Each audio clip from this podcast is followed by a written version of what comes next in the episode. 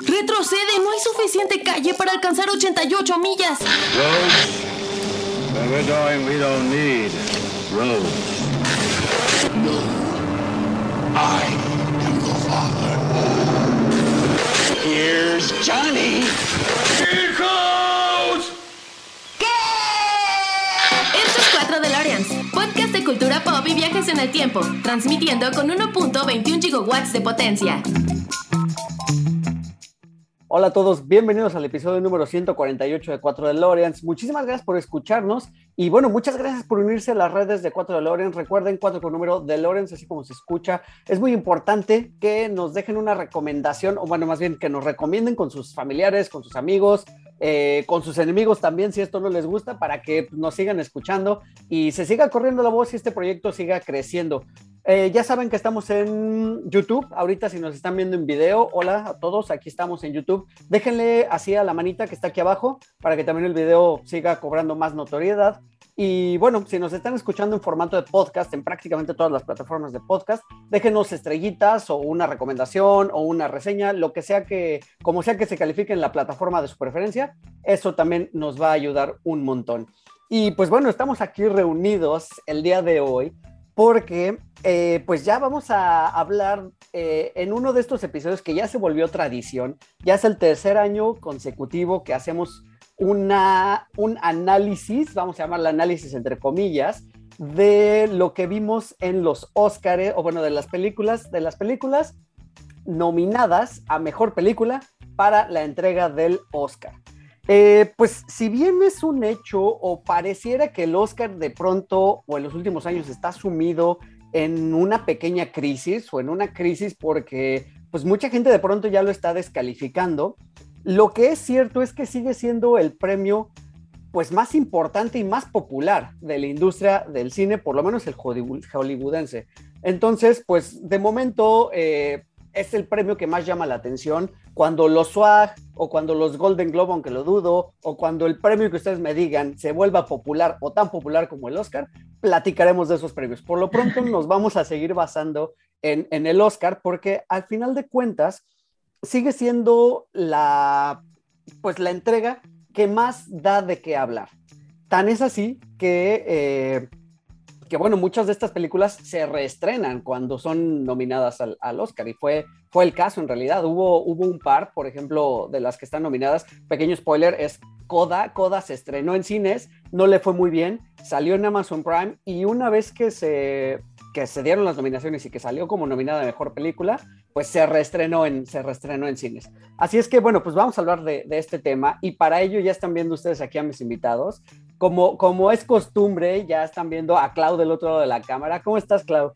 Hola, muy emocionada por, como dices, tercera ocasión. Esto ya es, ya, ya tres veces ya, ya es una tradición. Entonces, encanta estar con ustedes otra vez aquí en esta edición de las películas oscareñas.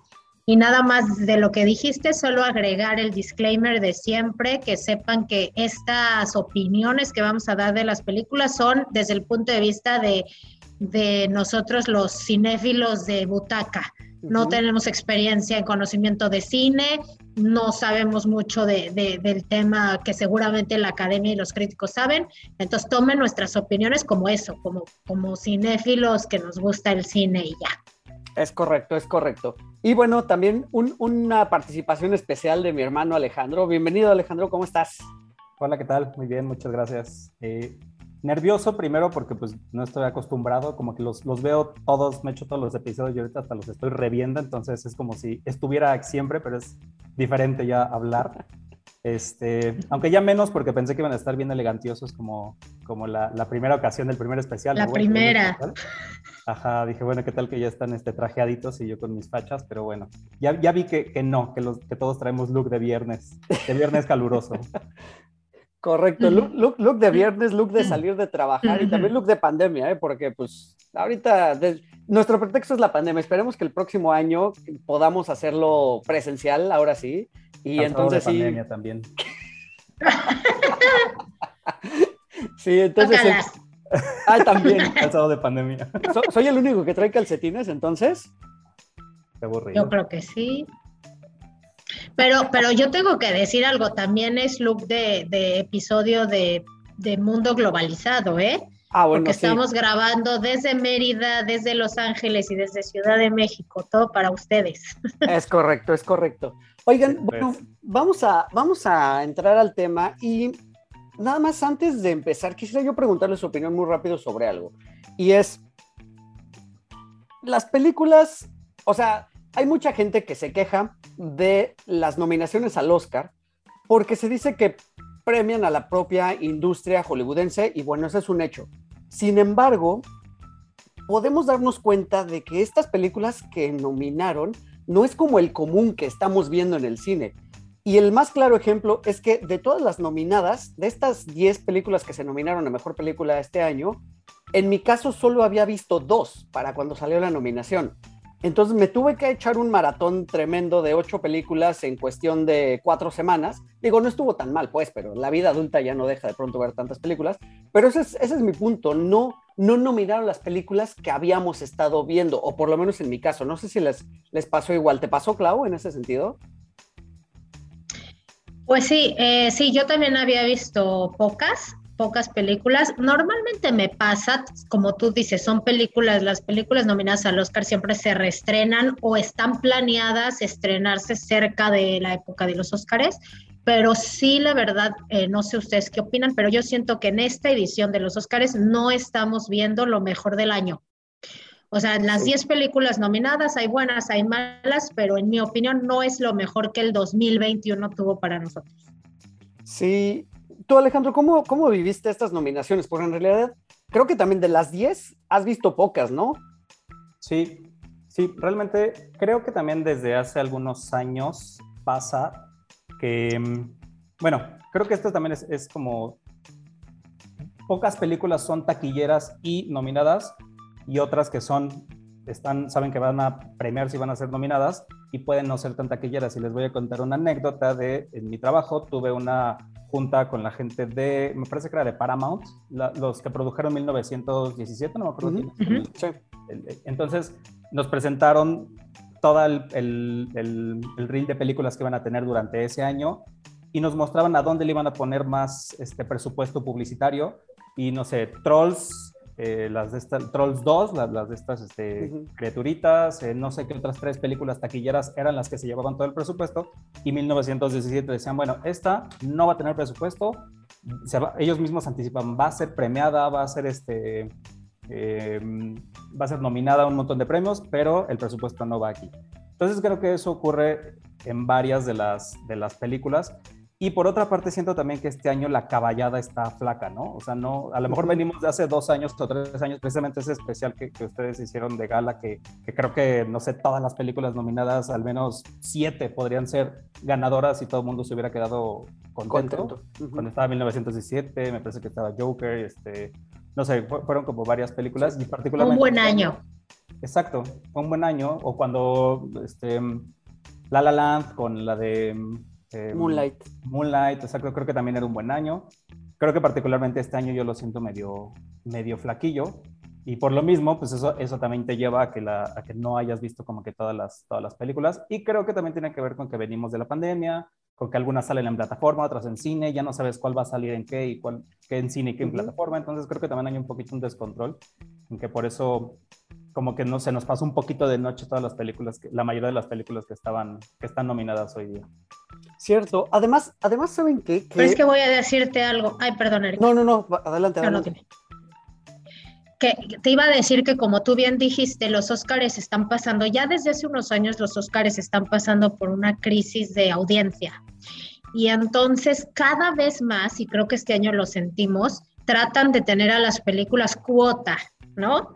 O sea, asegurarse que tengan minorías nominadas, tanto en actor como en película como en director, asegurar que tratan temas, pues, de temas que a todos interesan. Entonces, siempre lo hemos dicho, los Óscares son más políticos que lo que realmente premiar el cine por ser cine.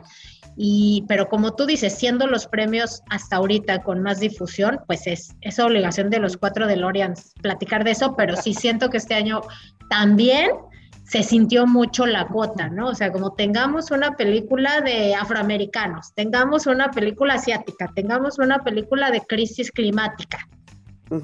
Sí, y pero sabes qué, más allá de eso y de la cuota, también siento que varias de estas películas son de esas películas, eh, para este término, películas de mamadores. O sea, son películas que, y ya lo, lo, iremos platicando, son películas que de pronto no son como para todo público, ni son como para, o sea, yo podría decir que el 60 o 70% de estas películas son de ese estilo, películas que de pronto no tratan de nada, simplemente vemos la historia y bueno, pues es, es, curioso, ¿no? O sea, entonces de pronto tampoco entiendo la gente eh, o las quejas de la gente que dice, ay, es que puro cine comercial. Creo que este año, como el año pasado, nominaron de todo menos cine comercial, o sea, por lo menos en su mayoría, y sobre todo las que lucen como, como favoritas. Oigan, bueno, pues tenemos una charla larga, una conversación larga, y aquí nos podemos aventar horas discutiendo sobre, sobre qué tipo de películas nominaron, pero bueno, vamos a darle y, y empecemos por estas, eh, por estas 10 nominadas a mejor película. También, eh, atención, que todas las películas que vamos a platicar hoy las vamos a platicar con spoilers. Así es que si no las han visto, póngale pausa donde se queden y, y después de verlas regresen. O si no les importa tanto el spoiler, porque yo conozco gente que el, el, spoiler ni le va ni le viene, o más bien el spoiler le viene guango. Y aunque, aunque los escuchen, les, les, les gusta. Pues, este, y a lo mejor así se animan a, a ver las, las películas. Y pues vamos a arrancar precisamente con eh, Don't Look Up, no mires arriba, una película de Netflix que la verdad es que es muy divertida, sin embargo me extraña un poquito que hayan nominado una comedia. Eh, porque es eso, es una comedia, es una, una farsa en todo sentido, que cuando salió en la plataforma de la N, la verdad es que hizo mucho ruido, se habló mucho de ella porque tenía un casting este, la verdad es que impresionante. Bueno, tiene un casting impresionante, tiene muy, muy buenos actores. Y además se le dio mucha publicidad. Ya saben que Netflix hace de todo para que te salga en la pantalla principal. Apenas prendes la tele y te sale, tienes que ver esto, te avienta el tráiler. Eh, bueno, para que en general se hable de ella.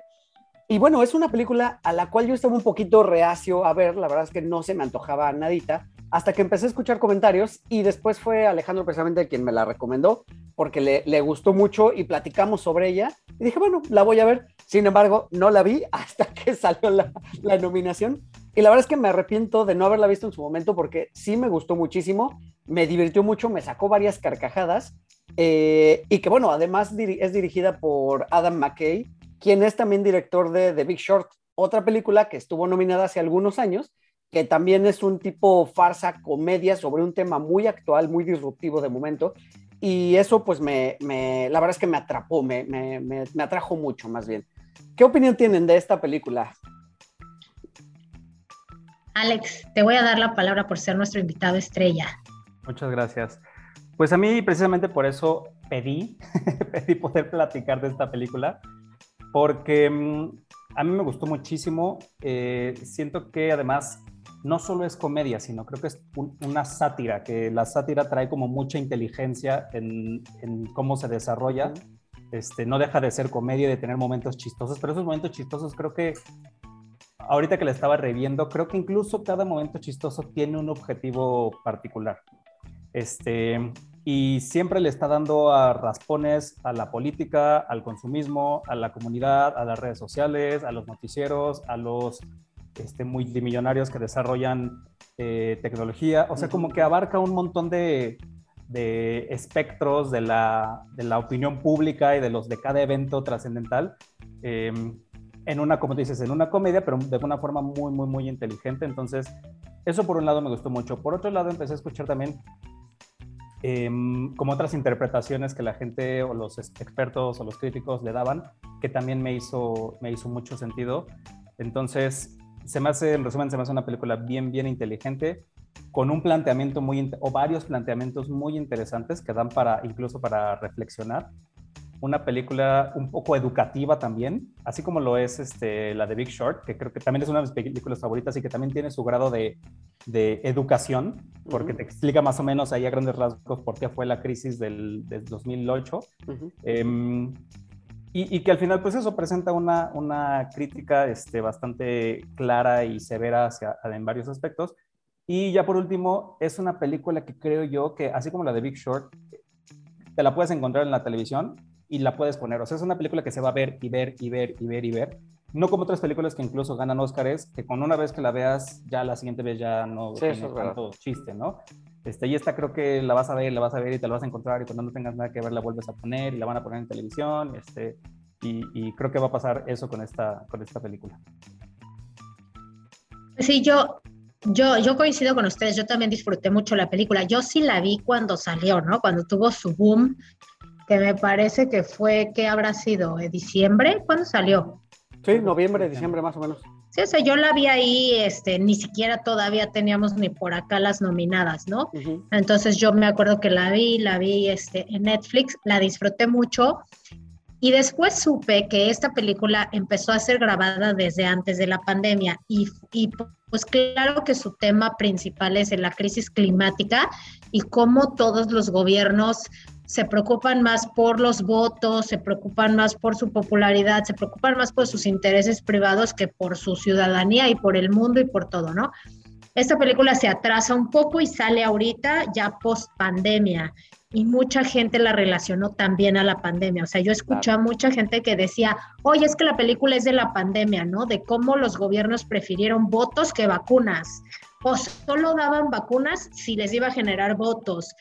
Entonces, eh, yo la verdad creo que eso fue algo bueno para la película porque nos demuestra de verdad, como dicen, una sátira de que solo nos queda reírnos de la situación actual en la que vivimos, en donde de verdad estamos en manos de políticos a los que no les importamos nosotros en lo más mínimo, sea cambio climático, sea nos estamos acabando el mundo, sea una pandemia.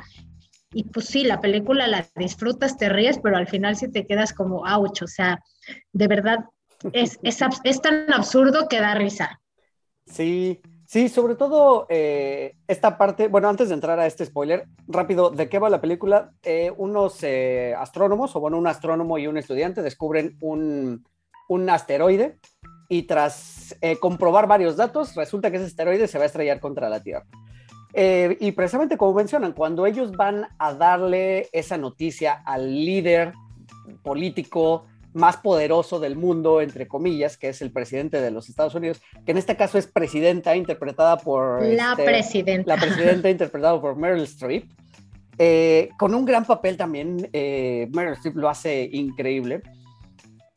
Se dan cuenta de eso precisamente, ¿no? Que no le interesa es su opinión, no les interesa lo que va a pasar y precisamente los dejan, o sea, o nos dejan a, nos damos cuenta que la humanidad estamos en manos de gente que solo busca su propio beneficio. Ahora, me gusta mucho que, que cuando dan estas, estas noticias, de pronto, incluso los van a entrevistar en la tele porque van a revelar que viene un asteroide hacia la Tierra, un asteroide de, de, de proporciones cataclísmicas, y la tele está más interesada en el romance o el rompimiento de unas estrellas de, de la música, ¿no? De estrellas de pop. Exacto, entonces la verdad es que sí es de risa, pero es, es en serio, o sea, también es en serio. Es cómo es tan fácil de pronto y, y, y equiparándolo a la realidad, tapar a lo mejor con las famosas cortinas de humo algo importante, algún hecho importante, con este tipo de cosas, con hashtags este, tan fácil como Nodal y Belinda, por ejemplo. Es lo que decir, es la Beli. Sí. sí. Oye, ¿y ¿no, ¿no les pareció que primero, como, como, bueno, tú Eric ya sabías bastante de la película cuando la viste, Clau, cuando tú la viste, que a mí me pasó igual, yo la vi porque me pareció destacada y vi el encaso y dije, ah, pues la tengo, la pongo. Y parecía ser una película seria, entre comillas, o sea, de acción, a lo mejor de ciencia ficción, este, los primeros 10 minutos cuando descubren el, el, asteroide que viene a la Tierra, pero en el momento en que entran a la Casa Blanca, ahí empieza la comedia. Y creo que desde ahí empieza sí. ya a, a, a la, la, misma crítica política, empieza desde ahí, desde que cuando entras a la Casa Blanca empiezan a pasar cosas este, totalmente surreales, cómicas, desesperantes, Uh -huh. y, y, con esta aspirante a, a doctora, a astrónoma, uh -huh. que ella es como la, la lisa de, de, en toda la historia, ¿no? Sí. Es la única que está siempre centrada, siempre inteligente, siempre hasta se desquicia de ver cómo el mundo sí. este, es una locura. y ella es la, la, la única que está viendo la, las cosas como son.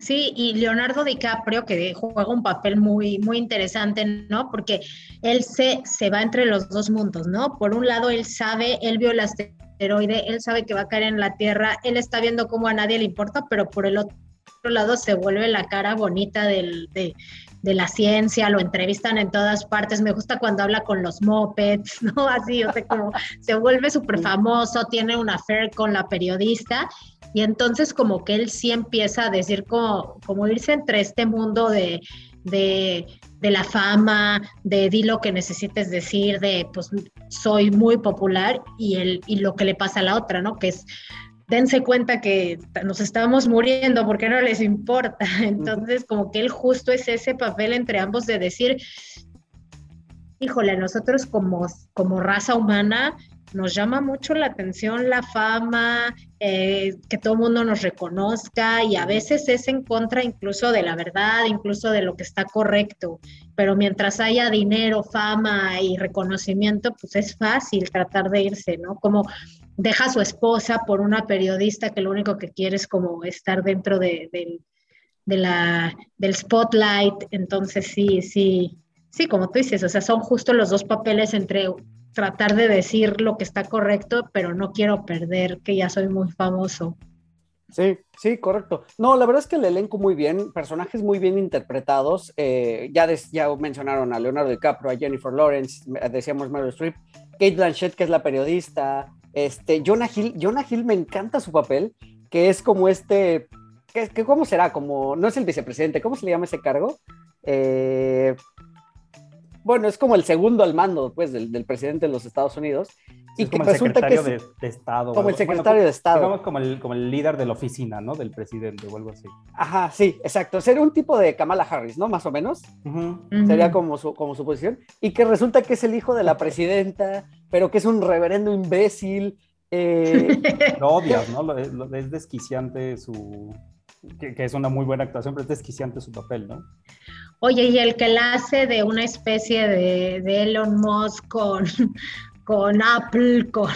Sí, con Steve Jobs, sí, también, sí, también. Sí, sí, o sea, queriendo sacar provecho de la tragedia y que sí es algo muy actual. Ahora, justo creo que ese es como un punto en contra. Siento que es una película muy actual, que no sé si en unos años, o sea, si pueda trascender para que en unos años se lea igual. Y unos años no estoy hablando de cinco, sino a lo mejor en 10 o 15, si alguien la ve, alguien que nace hoy en 2020, en 15 años ve esta película, si la puede entender porque siento que está muy referenciada a definitivamente la era actual, o sea, a, Donald Trump, este, al calentamiento global, como dices, sin querer a la pandemia. Creo que ese es un, punto un poquito flaco, porque tampoco es 100% histórica como, eh, como The Big Short. O sea, no es como que... Sí, no es algo que ya pasó. Bueno, un poco haciendo referencia a la película, te voy a decir, veamos en dónde está el planeta en cinco años, ¿no? O sea, sí, sí, sí, sí, sí, sí, nos cayó un asteroide, ¿no? O sea, si sí le damos a la torre al planeta con, la, con el calentamiento global, pues a lo mejor sí siga siendo como algo que, que se pueda entender. Y yo creo que en cinco años vamos a seguir en manos de políticos estúpidos que no se preocupen por nosotros, ¿no? Porque no ha parecido cambiar en los últimos 100 años. Entonces sí te entiendo, porque no es algo, es, es algo muy contextual, pero lo triste es que se va a poder aplicar a cualquier crisis. Sí, como, como, que esto de los memes, ¿no? Y está, todo este trending que se arma, este, incluso primero burlándose de, la, de, de esta de Jennifer, del papel de Jennifer Lawrence, que es la primera que tiene un sobresalto en medios y se convierte en un meme y se convierte en burla y demás. Eso a lo mejor sí, en, como dices, en cinco años los memes sean otra cosa o, o, en otro medio o otra plataforma además. Pero también lo que sí es, lo que creo que va a seguir pasando es, como, como dice Clau, también esta reacción política de los líderes ante cualquier situación que pase que pueda ser contraria a su, a su gobierno o que puedan manipularlo y utilizarla a favor de ellos, ¿no? Porque ahorita, como lo mencionaste, la, la presidente primero, primero lo, rechaza, lo ignora, después toma acciones y cuando el plan sale mal, toma una acción otra vez, y cómo lo vuelve a su favor, y cómo gana votos, y cómo se vuelve otra vez popular, y eso. Entonces, creo que es como, no, no, no solo es Donald Trump, sino de pronto yo veía al peje en esta actuación política.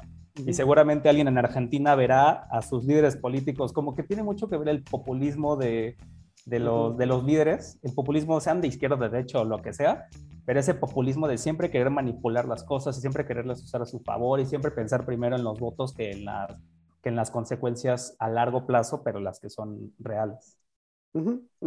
Sí, cierto, cierto, cierto. Dime, Clau. Oye, y súper, súper, súper spoiler alert. ¿Qué opinan del final? A mí me encantó. O sea, como ya cuando están en el planeta lejano, que le había dicho que se la iba a comer un monstruo rarísimo. ¿Y qué es ese monstruo? No, no sé. Y de o sea, como ese es un, creo que ese es un guiño a cómo hoy la tecnología o los algoritmos o el big data nos conoce más que nosotros mismos a nosotros mismos, ¿no? O sea, sabe más lo que nos gusta, lo que queremos, nuestros hábitos de consumo y hoy creemos que tenemos libre albedrío, pero no. O sea, nosotros decimos, sea, yo decido si comprar o no, pero ¿sabes cuántas máquinas ya evaluaron que tú compras más de noche o tú compras más de día o que cuando tú ves tres veces el mismo anuncio, entonces estás interesado y ya te lo empiezan a lanzar? Que es un poco como también salió un documental, no sé si lo vieron hace no mucho de, redes sociales en Netflix también, que dice, no, tú ya no decides, o sea, los algoritmos te conocen tan bien que casi, casi pueden describir que te va a matar un ser espacial en unos años. Y además es como una escena post, como, hay como dos escenas post créditos, ¿no? Que está esta y está la de el hijo de, de la presidente que lo olvidan. sí, sí, sí, sí, al final, al final lo olvidan. Sí, ya cuando entran en crisis, definitivamente estos líderes y que no saben qué hacer, pues entran en pánico tal cual y, y, se van, ¿no? Se, se, va, se van en este plan que también es un, eso me gustó, que es un guiño a las películas de acción donde primero tenemos al equipo que planea destruir el asteroide cuando se arruina el plan porque le quieren sacar provecho y después, pues el plan de escapar del, planeta, ¿no? Es, son historias que hemos visto repetidas varias veces en el cine y eso me gustó, la verdad es que me gustó bastante. Muy divertida película, lástima que tenga ese, uno, handicap de que es de Netflix y dos, que es eh, comedia. Incluso yo he leído críticas que mucha gente no considera que sea justo que esté nominada a Mejor Película que incluso está ocupando el lugar de algunas otras ignoradas. Desconozco cuáles, porque tampoco es como que hubiéramos visto grandes, grandes películas este año, o sea, y lo vamos a ir viendo a lo largo de esta lista. Pero bueno, eh, pues creo que está bien, porque la gente que no la haya visto, como en mi caso, va a regresar a ella y, y pues bueno, va a tener esa, sobre todo eso, que podemos darnos cuenta de una crítica inteligente, bien hecha y bien escrita que eso es lo que decía Alejandro al principio, me parece que está muy inteligentemente la escritura del guion de esta película.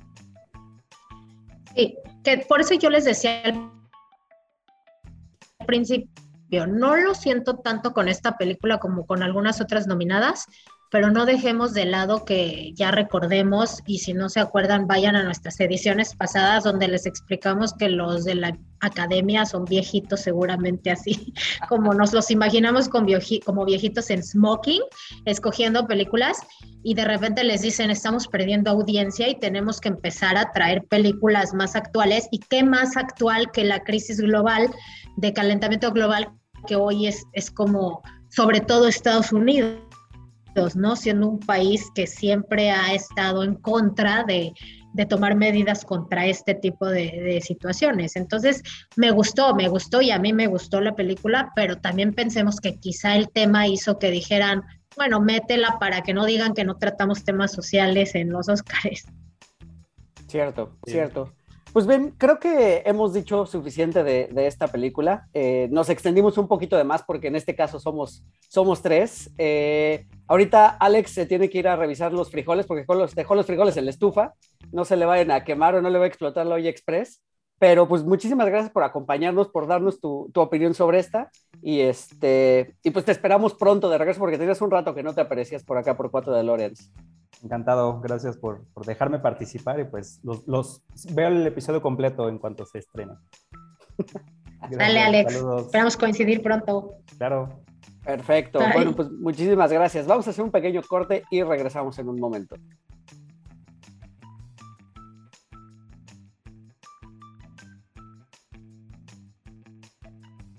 Ya estamos de regreso. Muchísimas gracias por permanecer aquí con nosotros. Y bueno, ahora vamos a seguirnos con las siguientes nueve películas que nos falta de comentar de esta entrega de los Oscars 2022, que se va a llevar a cabo este domingo. Y pues bueno, espero que puedan escuchar este episodio antes de la entrega del Oscar para que pues tengan una pequeña guía de cómo, de cómo van estas películas y ojalá que las hayan podido ver todas junto con nosotros para, para que también se, se formen su opinión y ya saben que esperamos sus comentarios acá abajo en la, en la cajita de, de YouTube o en Facebook donde ustedes quieran, ahí los esperamos para seguir platicando de este tema. Ahora sí, Y Clau, quiniela, quiniela, quiniela. ¿Sabes qué, Quiniela? Voy a poner una quiniela. Bueno, ahorita que ustedes están escuchando esto, voy a poner una quiniela en el grupo para que nos digan cuál es su favorita o en su corazón cuál es la ganadora. ¿Te parece? Sí, vamos a hacer la pequeña academia de no viejitos de cuatro DeLoreans. Me parece bien. El DeLorean va para. Esa será nuestra entrega. Me gusta. Ya está. Pues vamos con la siguiente. Y la siguiente que quiero que platiquemos, Clau, es Belfast. Belfast Bien. del director Kenneth Branagh. eh, que bueno, que es una película semi-biográfica o semi-autobiográfica sobre el mismo director. Eh, mucha gente evidentemente la comparó con Roma porque pues tiene más o menos el mismo corte autobiográfico, es un poquito la historia del mismo director y está filmada en blanco y negro. La verdad es que es una película que disfruté mucho, me gustó muchísimo, es muy bonita también, pero la historia se me hace como demasiado, demasiado sencilla, como que muy simple. Sin embargo, creo que no es tan importante el qué, sino el cómo está narrado. Belfast va de este pequeño niño eh, que se llama Body y que vive en una, en una comunidad en Irlanda, eh, pues rodeada eh, de un problema social de la época de los, creo que mediados 69. de los 60, ¿no? Ah, finales de los 60, tienes toda la razón. Donde hay un conflicto entre cristianos y, este, y protestantes. Protestantes. Eh, para variar, problemas de religión, de los cuales no hemos aprendido que no se va a solucionar nada con la violencia. Pero bueno, eh, y muchas de estas familias se ven obligadas a alejarse de esta zona donde se sienten cómodos, de, su casa, de abandonar eh, amigos, de abandonar familia. Y pues bueno, de esto va la película fácilmente, este, básicamente, perdón, de, de esta familia que se, se pues, se están pues tratando de discernir entre quedarse con su comunidad o irse y perder todo lo que tienen, sacrificar todo lo que tienen para irse. Eh, muy bonita película, la verdad es que esta también me encantó y, híjole, en mi corazón es de las favoritas también, pero sé que no, no va a ir más allá, o sea, creo que se va a quedar como eso. Ya creo que la nominación es un justo premio para esta película.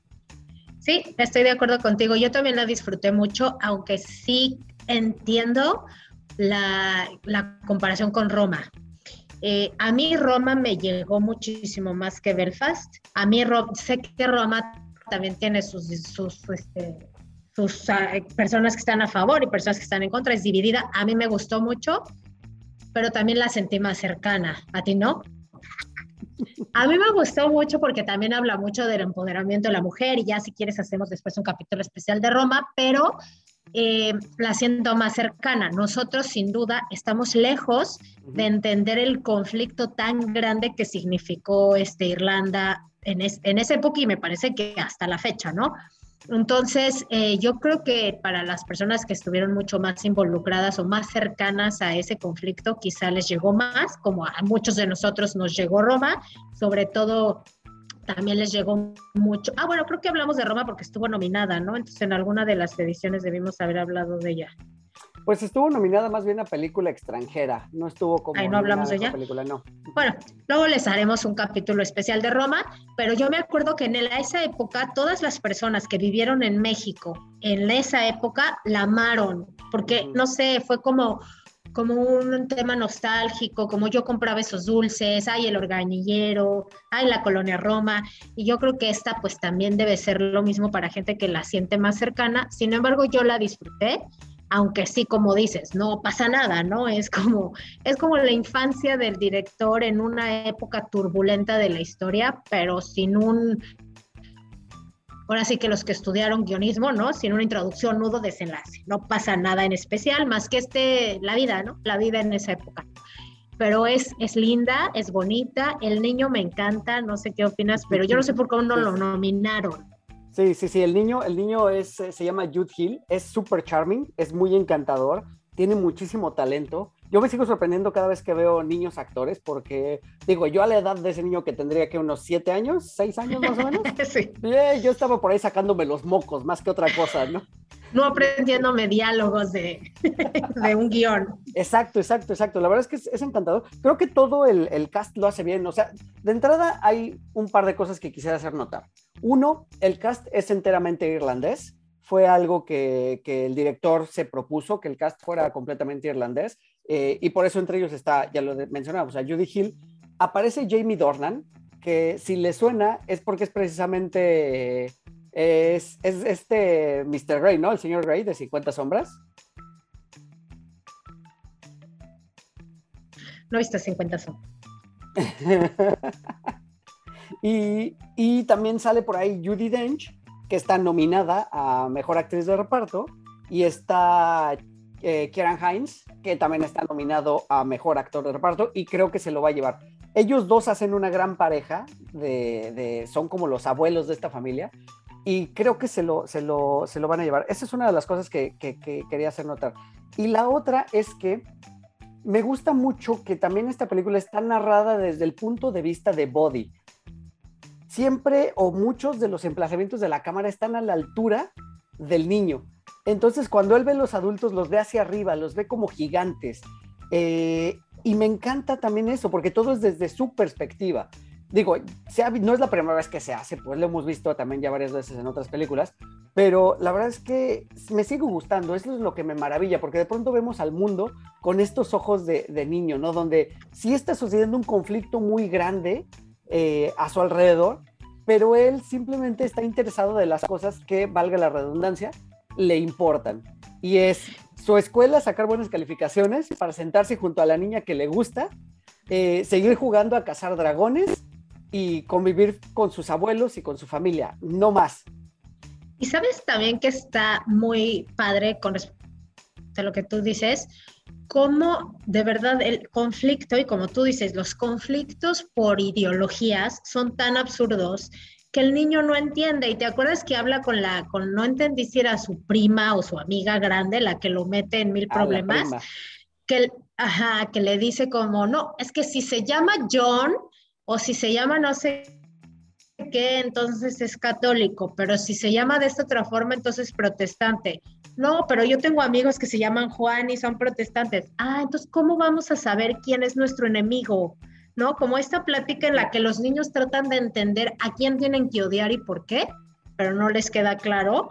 Y es como decir, es tan absurdo, es tan absurdo los pleitos de adultos que no nos damos cuenta que de verdad nosotros, o sea, esos niños de, de ayer, son los adultos que odian hoy y pues son, o sea, se les inculca el odio desde que son niños, pero sin saber por qué, ni qué, a quién tienen que odiar, ni a quién, ni por qué tienen que tener miedo.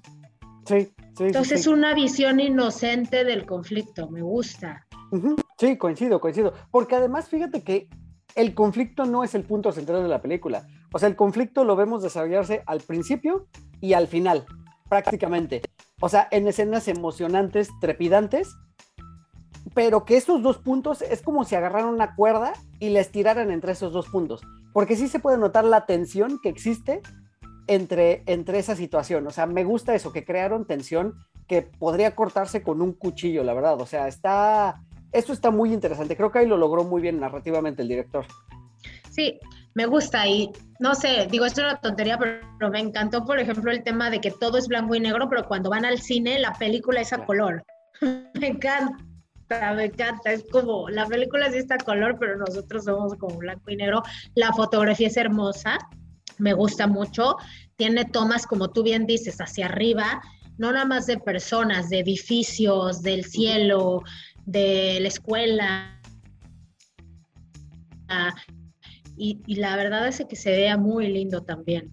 Cierto, cierto, cierto es. La verdad es que es muy, muy bonita película, tiene muchos valores eh, muy importantes, eh, los que mencionas tú ahorita, y quisiera yo agregar la música, que la música también es hermosa, eh, o sea, tiene de todo, tiene de todo. La verdad es que, insisto, no es de las favoritas a ganar, creo que es de las más sencillas en el sentido de dramático, porque hay otras que son mucho más dramáticas. Eh, pero bueno, es una película que te deja, a pesar de todo, con muy, bueno, con muy buen sabor de boca. Eh, porque termina, digamos, con un final, entre comillas, feliz para los protagonistas, eh, a pesar de que tuvieron que, que, spoiler, abandonar, finalmente terminan abandonando este lugar que era su, su hogar. Y me gusta mucho cómo lo menciona esta Judy Dench, que sale cinco minutos en la película, o sea, sale muy poquitito a cuadro, pero con esos cinco minutos creo que se lleva, se lleva la, la película, lo hace muy bien. Y ella al final menciona, o sea, por los que se quedan, por los que se van y por los que ya no están. Y como dices, es finalmente la vida, tal cual es la vida lo que les pasó a nuestros protagonistas. Sí, y mira, la verdad es que yo también lo estaba pensando, o sea, si tú y yo quisiéramos en un futuro contar de nuestra niñez, pues tal vez no va a haber mucho que contar porque gracias a Dios tuvimos una niñez tranquila. Los niños de hoy tal vez van a contar su historia de la pandemia y cosas así. Entonces el conflicto sí marcó una niñez para, para porque también si recuerdas otra vez haciendo alusión a Roma, pues también es cuando la época me parece que es la época de Tlatelolco o algún conflicto en México también.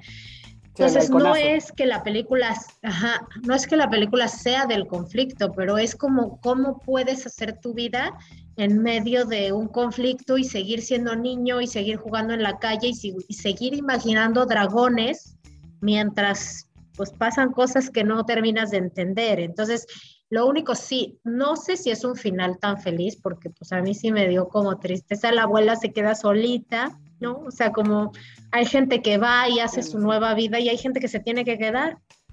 Cierto. Sí, sí, sí, eso es verdad. Pero a pesar de todo, creo que no es tan triste. O sea, creo que si hubiera sido más ficcionada, hubiera terminado de una forma más dramática, ¿sabes? Eh, con muertes por aquí, muertes por allá, sangre, etcétera, etcétera. Y, no trata de eso la película. Entonces creo que está bien hasta ahí. Aunque hay muchas partes, justamente como estamos acostumbrados a la forma narrativa de las películas donde pasan cosas, porque en esta película, pues si les decimos no pasa nada, ¿no? O sea, pasa la vida. Entonces, hay muchas veces en la historia, no sé si te pasó que estás, ay, van a matar al niño, ay, van a matar al papá, ay, van a quemar su casa. O sea, todo el tiempo estamos esperando que pase una gran tragedia porque estamos acostumbrados que así son las películas. Y no, no pasa nada grave, o sea, pasa la vida. Cierto, cierto, es cierto. Es. Y creo que eso también es muy valioso y eso es a lo que me refería, o sea, nos estamos dando cuenta de lo que están nominando. Están nominando películas que se salen de lo común que estamos acostumbrados a ver. Sí, que te digo, está bien, está bien porque ya lo hablamos la edición pasada. O sea, todas las películas de Netflix, del cine, películas de otros países que están siendo nominadas a mejor película, no necesariamente extranjera, ayuda a que esas películas también tengan visión. O sea, ganen o no ganen, ya ganaron porque ya las vimos, ya las vimos gracias a eso. Y como tú y yo, habemos muchísima gente que, pues por el simple hecho de estar nominada, decimos, ah, hay que verla, ¿no? Entonces, pues ya el simple hecho de nominar películas diferentes creo que sí es un acierto de la academia, aunque lo hagan solo por el rating. De todas maneras, es un acierto, porque se vale, se vale darle también visibilidad a películas de bajo presupuesto de otros países, de otras temáticas, y no como antes, ¿no? A las grandes producciones hollywoodenses con muchísimo presupuesto. Coincido, coincido, coincido. Bueno, vamos a pasarnos a la siguiente, Clau, para no este, irnos alargando. Y, la siguiente es Coda. Eh, o Señales del Corazón, que se llamó, y que escuché muchos chistes que decían que perdieron la oportunidad de ponerle Señales del Codazón. Eh, la verdad es que esta película es un remake de otra película es francesa, si no me equivoco, ahorita se me fue el, nombre de, de la película original. Y la mayor crítica es eso, que la película original fue ignorada olímpicamente y a esta sí se le dio mucho, pues mucha visibilidad, pero sobre todo por la nominación. Vamos a centrarnos en esta, en la que vimos este año. Eh, que bueno, que yo la pude ver en, Amazon Prime, igual después de, de, una recomendación, y que la primera sorpresa que yo tuve no es la temática, sino que sale Eugenio Derbez. Exacto. Y que, la verdad es que lo hace muy bien, o sea, me gustó porque su personaje es caricaturizado, es, es, casi una caricatura, pero, pero siento que lo hace muy bien, o sea, se mete en el papel y eso es lo que le pidieron que hiciera. Bernardo Villalobos. así es, así es. Dime. ¿Sabes qué a mí me pasa? Tengo tengo mis reservas con Eugenio Derbez, porque por más que lo intento, no dejo de verlo como el longe moco. O sea, no lo puedo ver como un actor serio, aunque ya ha hecho muchos, muchas películas buenas y ya nos ha demostrado muchas veces que es un buen actor, pero yo no lo puedo dejar de ver con el repito. No vuelvo a repetir, no puedo, no puedo. Entonces, cuando veo una película de Eugenio Derbez anunciada, mm, tengo mis reservas. O sea, y no porque sea mal actor, ojo, ¿eh? No, no, no, no, critico su actuación, pero no sé, yo lo tengo muy encasillado en esa parte y no siempre me llama la atención.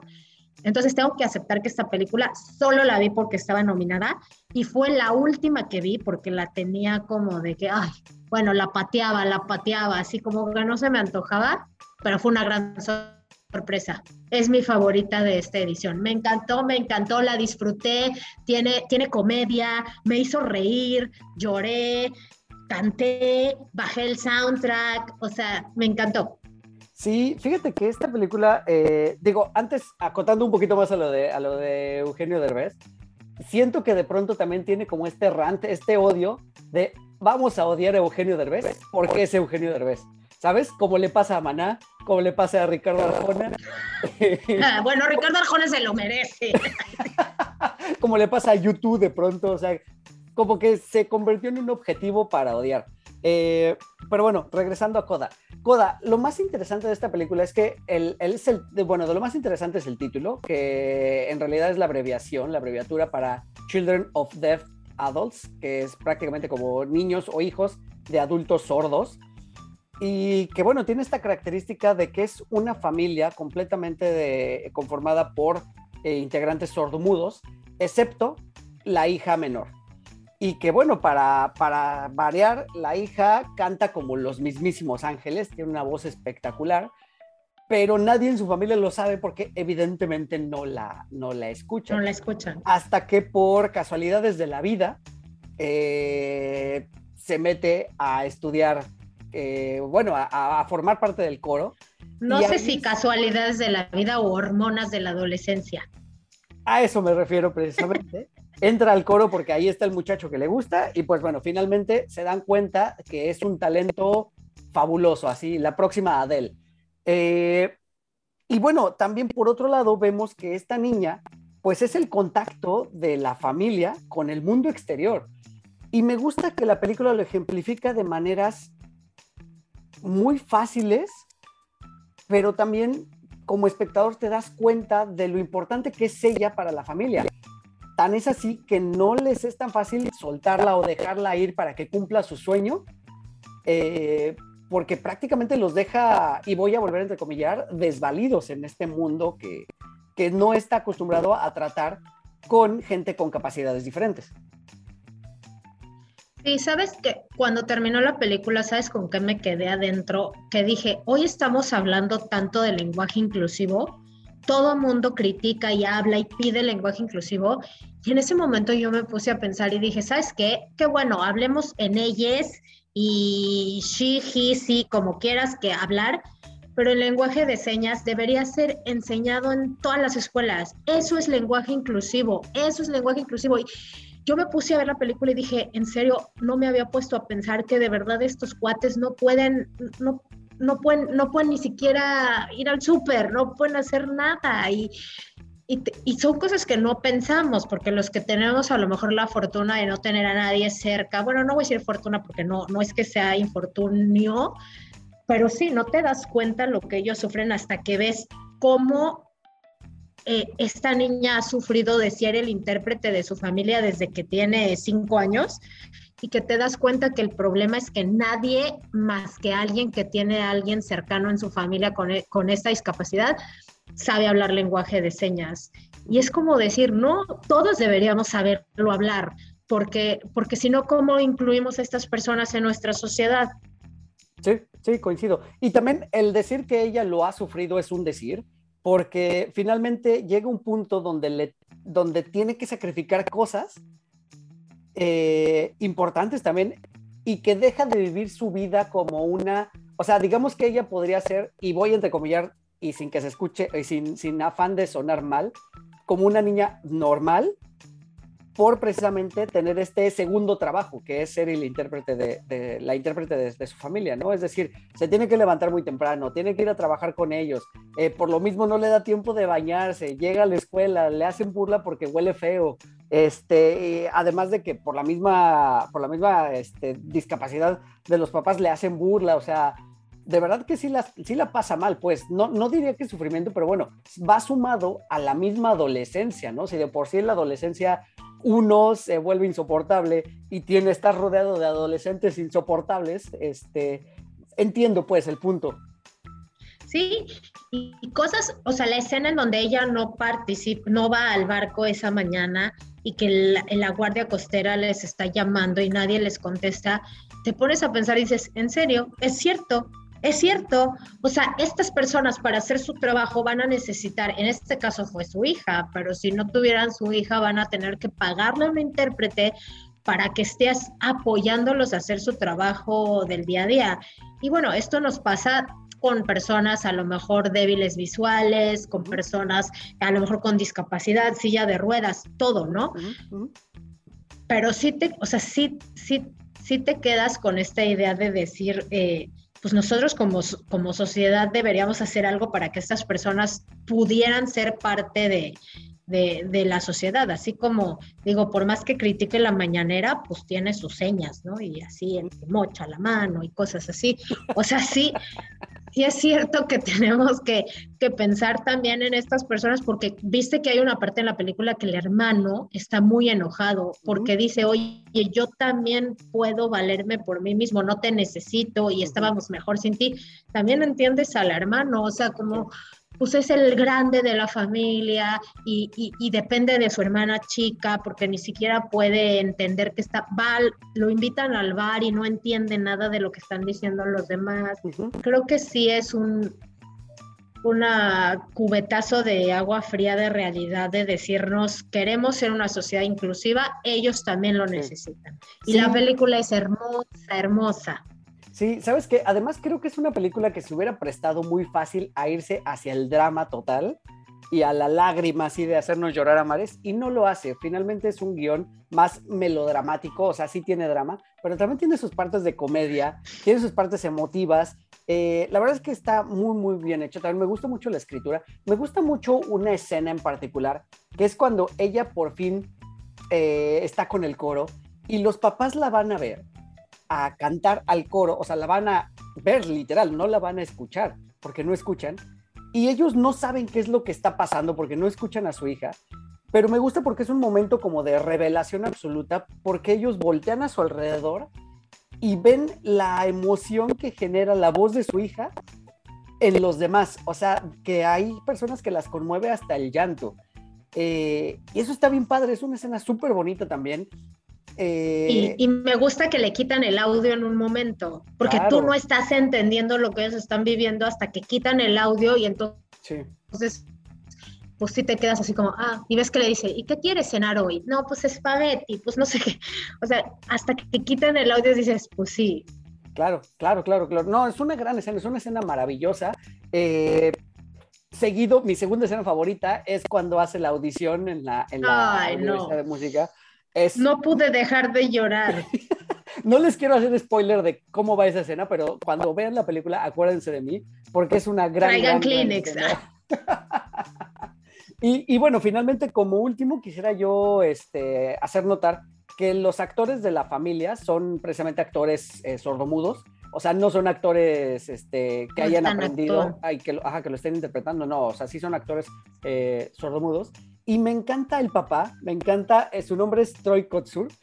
Es increíble, es un actor con mucha experiencia, es un actor que ha salido en series, sobre todo, eh, pero que bueno, que, es muy divertido, que se enoja, que es peleonero, pero que también es cachondo, pero que es comprensivo, pero que es un padre amoroso, pero que es trabajador, o sea, me encanta su personaje, es un gran papel. A mí también me encanta. Y incluso el chavo que le gusta a nuestra actriz principal, este, ¿cómo le dices? Es que te envidio porque tus papás se aman, porque tú tienes una familia bonita y ella así como, ¿cómo me vas a estar tú diciendo eso si mi familia es sorda?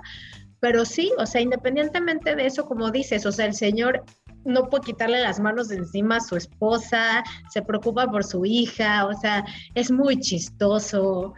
Es muy chistoso. Me gusta también otra de las escenas bonitas es cuando le pregunta de qué trataba la canción que cantó en el festival y que le dice cántamela y que le pone la mano así y tú ¡ah! Cierto, cierto, cierto, cierto. No, no, no, tiene escenas muy, muy padres. Hay una escena donde, no les voy a hacer spoiler para que la vean, pero que involucra a la hija cachando que los papás le están poniendo durísimo en la habitación de al lado. Qué gran escena, la verdad es que ahí te das cuenta de cómo es para ella vivir en este mundo. Bueno, en este mundo, en ese ¿Sí? mundo de la familia. Sí, no, y me encanta cuando ella los regaña y ellos como, como adolescentes. Pues no sabíamos que estabas aquí. Ve a tu mamá, o sea, ¿cómo no lo iba a hacer? Vela, vela. Sí, sí, sí, maravilloso, No, maravilloso. si no han visto la película, de verdad, no lo dejen ir. Es, es de verdad. Para mí, o sea, si yo pudiera escoger, que obviamente, como dijiste hace rato, sé que no va a ganar, pero es mi favorita, es mi favorita. Me encantó, me encantó, tuvo todo, porque también me reí, me reí en fuerte varias veces, que decían algunas escenas con puntadas muy chistosas, que me dio risa. Me encantó. Sí, sí, la sí, sí, volvería a ver. Esas sí son películas que volvería a ver. Totalmente. Y bueno, además la facilidad. Está en Amazon Prime. Entonces, de verdad, vayan, vayan a verla. Es una gran recomendación. No se la pierdan, como dice Clau. Vamos a pasar a la que sigue. Y es una de las que a mí no me gustó. Dios mío, cómo me costó trabajo. Eh, Drive My Car. La película extranjera nominada a Mejor Película este año de, de Japón, dirigida por Ryusuke Hamaguchi. Eh, entiendo que esta película está basada en una novela de eh, Murakami. Murakami, correcto. Murakami tiene Un cuento muy- corto. Sí, y justo Murakami Que no lo tiene- hicieron corto. que no lo hicieron corto. Murakami tiene historias muy peculiares. Eh, yo he leído algún par de sus libros y me gustan, la verdad, aunque son complejos, pero son muy personales los cuentos. Y muy personales me refiero a que son muy de experiencia de los protagonistas. Eh, son de muchas sensaciones. Ahora, Drive My Car no me gustó de entrada porque dura tres horas. Y dura tres horas que se me hicieron larguísimas, larguísimas, larguísimas. De hecho, eh, esta es una de las películas que Clau dijo, ya no tengo tiempo de verla. Le dije, no te preocupes, cambiamos la grabación para otro día, pero si yo sufrí esta película, te toca a ti también. Creo que ni Pero la te voy a decir algo. Te gustó, ¿verdad?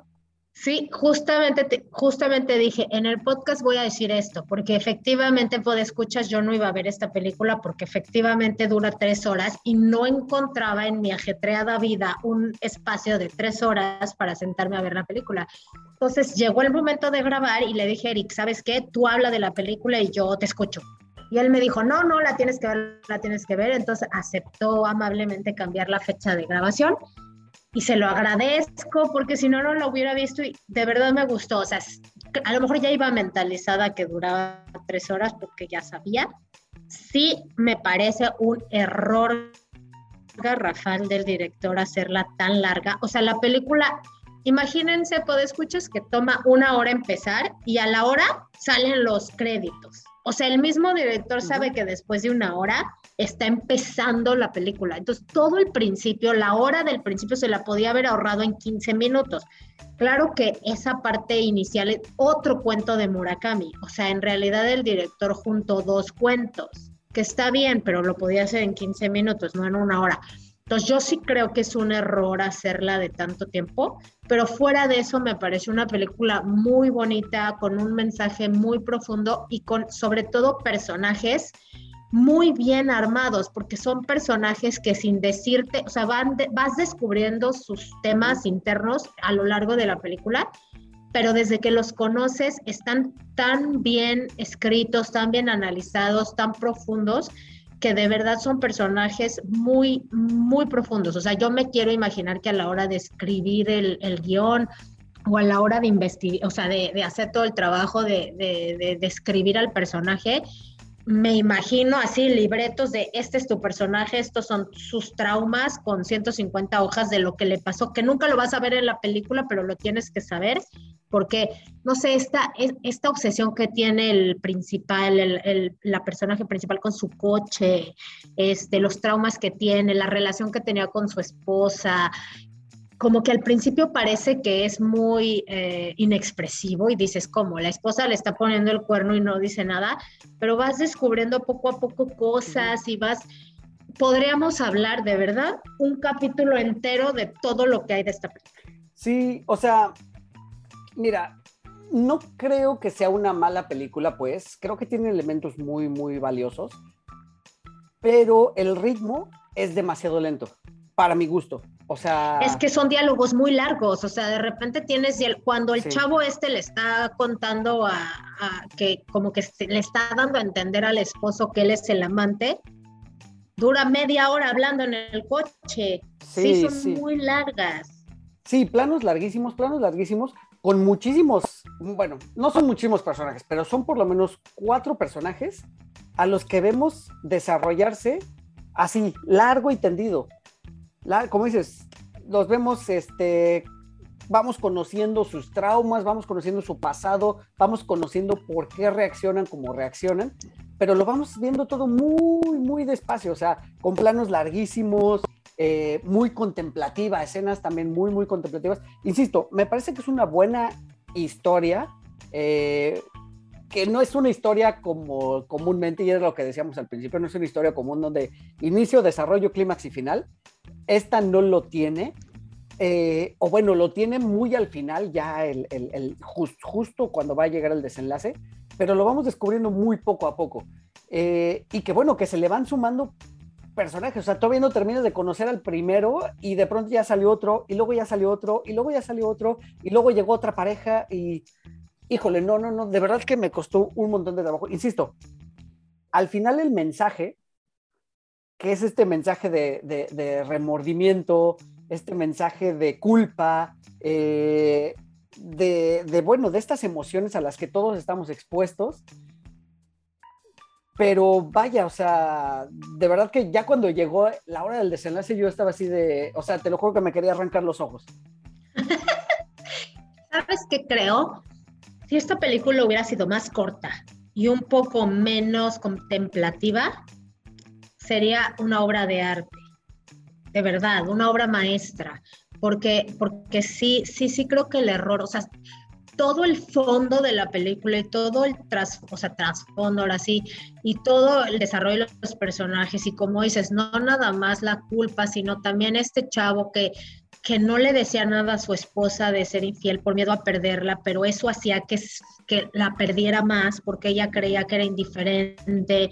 O sea, todas estas situaciones humanas, tan humanas y uh -huh. tan normales y tan así, de verdad sería una gran, gran película, pero sí, la verdad es que no hay, no hay como, como capacidad humana de sentarte tres horas, poner atención, hablando en japonés y en coreano y en inglés y en señas.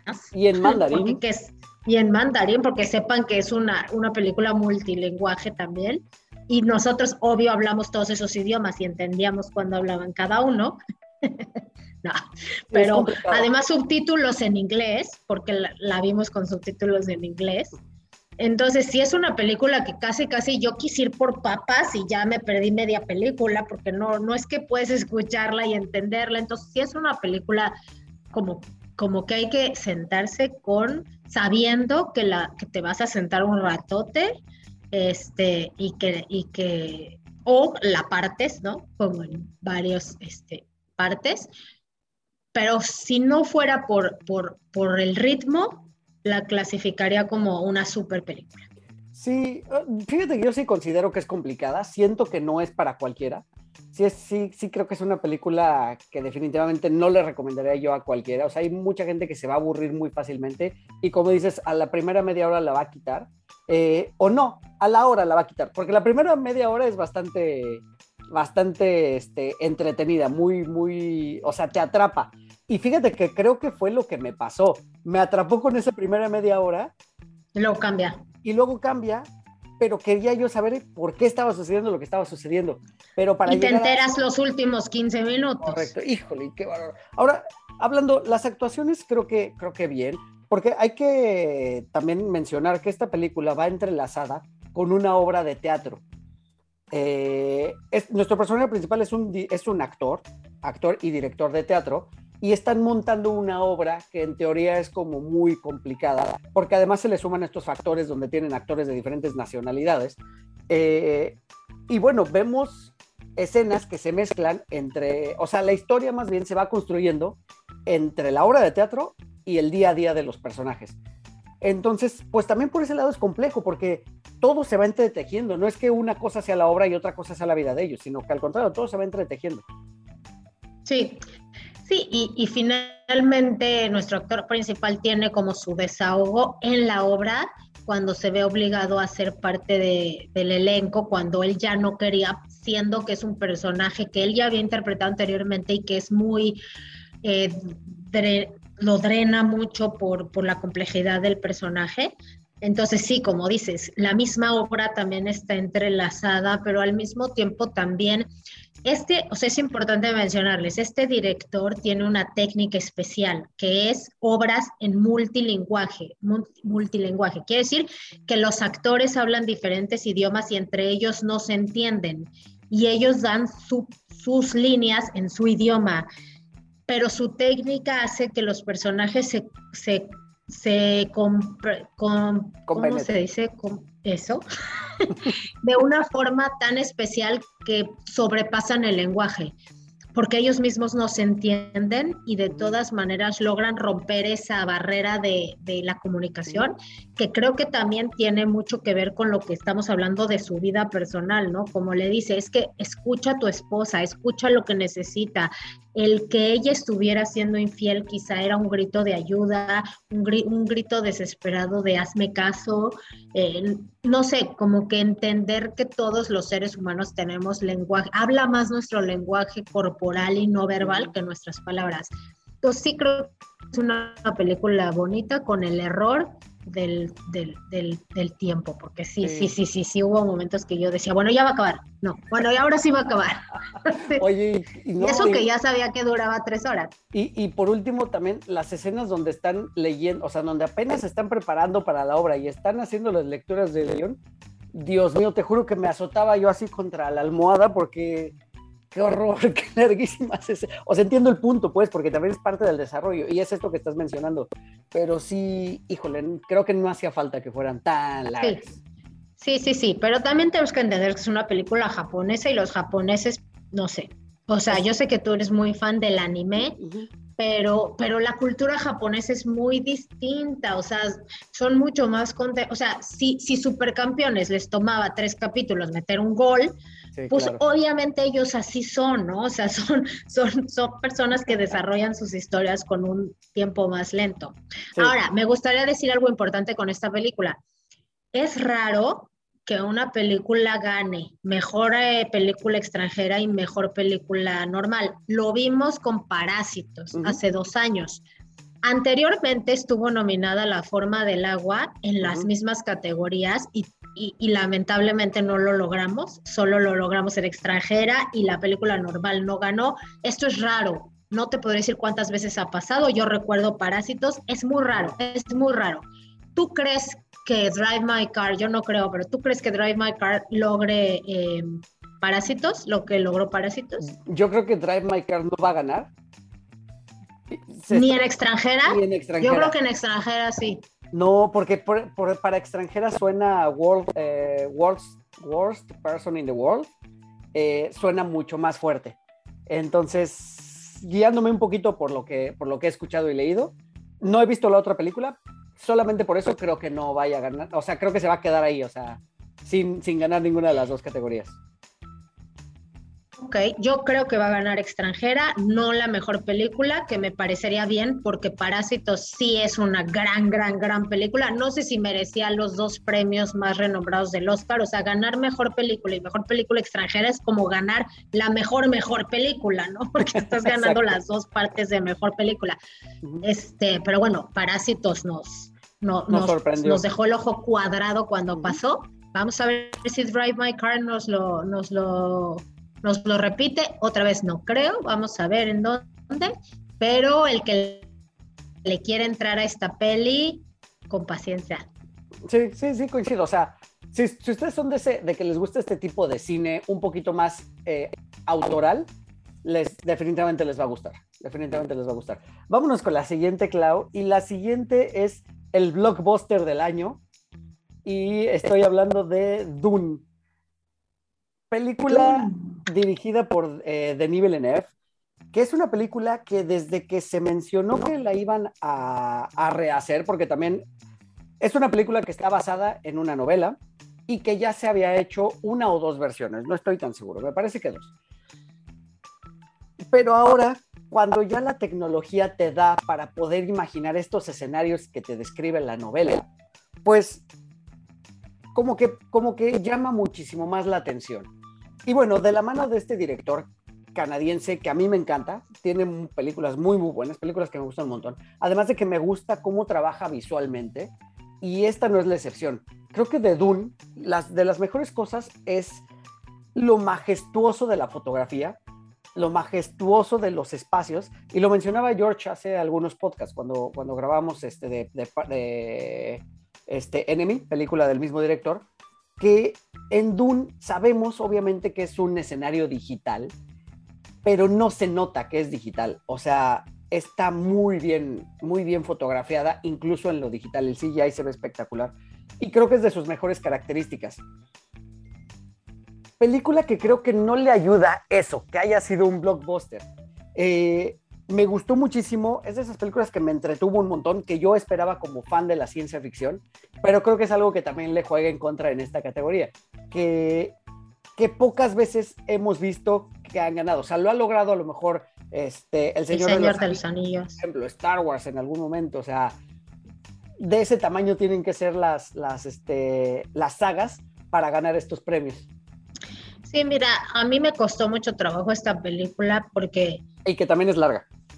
Es larga, pero además, o sea, obviamente es un universo raro que no conocemos, con, con, con, un sistema este, de, de personas que no, no terminamos de entender al 100% quiénes son, cómo pasa en la ciencia ficción, ¿no? O sea, siempre en ciencia ficción hay que primero tratar de entender el mismo Señor de los Anillos, ¿no? Tienes que tratar de entender eh, eh, todo el tema contextual del escenario que está creando el autor para que entiendas la sociedad en la que estás entrando. Y Dune, o sea, yo soy muy fan de, primero de la ciencia ficción y de las películas distópicas y todo esto me encantan. Uh -huh. Pero esta sí me gustó, me, me gustó y la fotografía, como dices, me, me, encantó, pero la sentí difícil de que de verdad sentía que si parpadeaba ya no iba a entender, porque sí tiene como muy compleja la explicación, no sé, como uh -huh. la mamá lee, lee la, la, mente, pero no lee la mente, pero te da órdenes, pero no.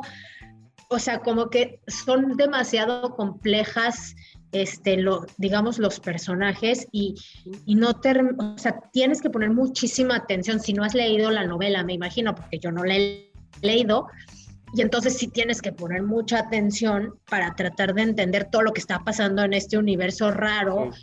que, que para hacer la primera entrega, pues se me hace que te sueltan toda la información como si ya supieras antes lo que estaba pasando y quiénes eran y y luego también me parece que pues Zendaya, ya sé que a ti no te gusta, a mí me gusta, pero de verdad que toda la película lo único que hace es camino, camino, volteo. Fin, ya me pagaron 20 millones de dólares. No sé, no hace nada. Supongo que la siguiente entrega va a ser más, pero creo que habla tres palabras en toda la película. Este, entonces sí me gustó, se me hizo muy rara verla nominada, la verdad, no te voy a mentir, pero la disfruté. Pero así que digas la mejor película, no, no me pareció. Fíjate que esta película tiene una característica, o bueno, en general esta historia, no la película, porque la película está como, como, como es tomada la historia de la novela, está muy bien tomada en cuanto a cómo se va desarrollando. ¿Y qué quiero decir con esto? Que pareciera que no va hacia ningún lado, que pasan y pasan y pasan y pasan cosas, pero que al mismo tiempo como que no está definido hacia dónde va, o sea, es difícil adivinar hacia dónde va dirigido, eh, sobre todo el accionar de nuestros protagonistas. Eh, sabemos que le sucede algo, una tragedia, tienen este peregrinar, este viaje del héroe, este viaje del héroe, este, que además es mesiánico, entonces es como de pronto un poquito complicado, pero lo mismo pasa en la novela. O sea, la novela también se extiende por mucho tiempo y, y de pronto ya empiezan a suceder los acontecimientos. Y creo que justo es eso, donde paró esta, esta película, porque es la primera parte, como bien mencionas, justo donde se detiene, es donde arranca lo, digamos que ya la carnita de la, de la película o de la historia. Entonces también entiendo que ha sido complicado. Y sí, coincido, avientan muchísima información donde que, que no... Me gusta que no sobreexplican las cosas, pero como dices, si no le prestas atención, es fácil que te pierdas. Y si te pierdes y le dejas de entender, ya no la vas a ver. Entonces... Sí. Te iba a decir que este es como el niño del espacio. Un- sí, sí, totalmente, totalmente. O sea, Es- sí sabes desde el principio que es el, el elegido, lo sabes desde el principio, desde como que toda la película lo sabes. Y a mí me queda claro, y viste que yo te incluso te pregunté, porque yo personalmente no he leído la novela y te dije, bueno, ¿cuántas novelas son? Y me dijiste, no es una, pero la dividieron en dos. Entonces fue cuando dije, bueno, pues nos dejaron toda la introducción sin que pase gran cosa y supongo que la segunda entrega pues va a estar mucho más emocionante, mucho más padre. Eh, pero por ejemplo, como bien dices, recordemos que, las mejores películas al Oscar, pues, pues es difícil que abarquen a toda la, a toda la audiencia, ¿no? Entonces, pues obviamente hay gente que, que, que, que no entendió esta película para nada, no les gustó, porque es, es rara, ¿no? Es rara ver, Sí. no, es, no es rara la película, es rara verla dentro de las nominadas al Oscar. Sí, sí, sí, sí, sí, sí. Ahora, de esto también res- eh, hay que resaltar que el casting es, eh, es, es muy bueno, está muy renombrado, eh, encabezado por el, por el personaje principal, que es Timothée Chalamet, Re- Rebecca Ferguson, Zendaya, Oscar Isaac, Jason Momoa, Stellan Ajá. Skarsgård, Josh Brolin, Javier Bardem, Dave Bautista. ¿Babeaste ahorita que Jason Momoa? "Ah, claro, claro, o sea, es la razón. Digo, no, hay que verla. Antes de saber que estaba nominada, yo la iba a ver por él, ¿no? Y además aquí sale de sus dos mejores versiones, ¿no? Sale bañado y sale mugroso. Aunque me sigue gustando más de Aquaman, debo decir. Pero no, o sea, es un casting, la verdad es que bastante, eh, o bueno, muy, muy importante. Y bueno, fíjate que Timothée Chalamet no es como de esos actores que, que estén en mi gracia absoluta, pero debo reconocer que esa cara que siempre tiene de no me importa la vida, así del suelo no me merece, aquí le funciona, porque es ese personaje, es ese personaje de soy superior a, a- a- al destino, casi, casi.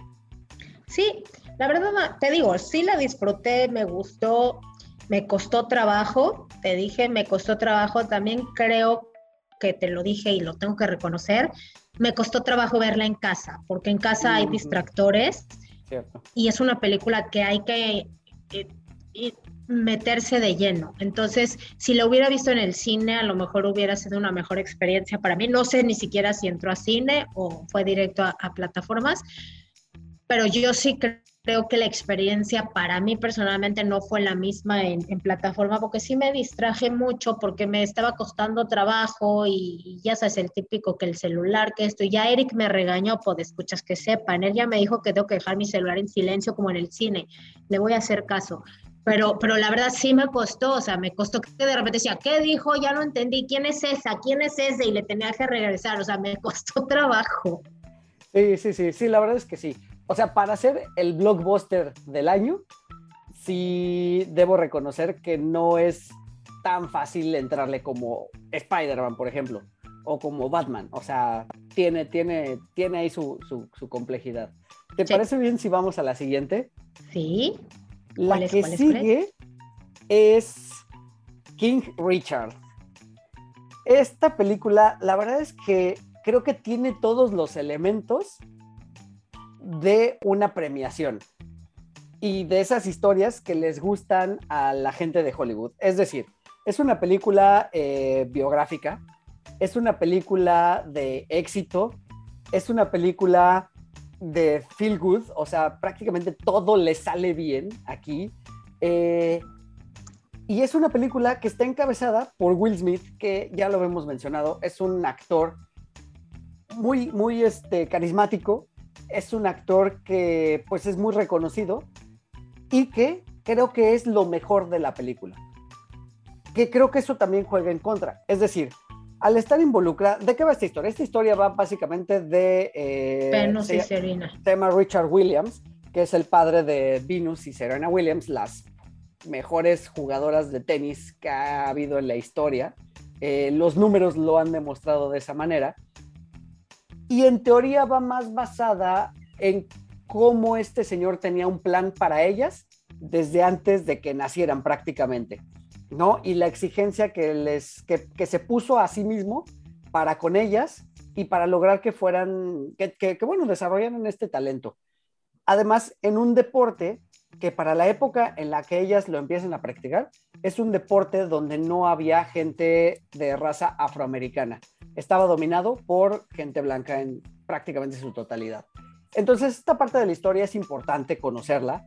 Es muy bonito ver cómo estas niñas tienen esa mentalidad que el padre les inculcó, pero justo aquí esto es lo que yo digo que también le juega en contra la historia. Que mismas las hermanas Williams están metidas en la producción. ¿Y eso qué hace? Que entonces todo ese pequeño cochambre que pudiera haber en la historia, eh, todo ese, a lo mejor el día que el papá se emborrachó, a lo mejor el día que el papá estuvo de genio y las regañó, a lo mejor el día que el papá este, tuvo un mal día en el trabajo y sal, o sea, lo sacaron de sus casillas por algo, todo eso no lo vemos.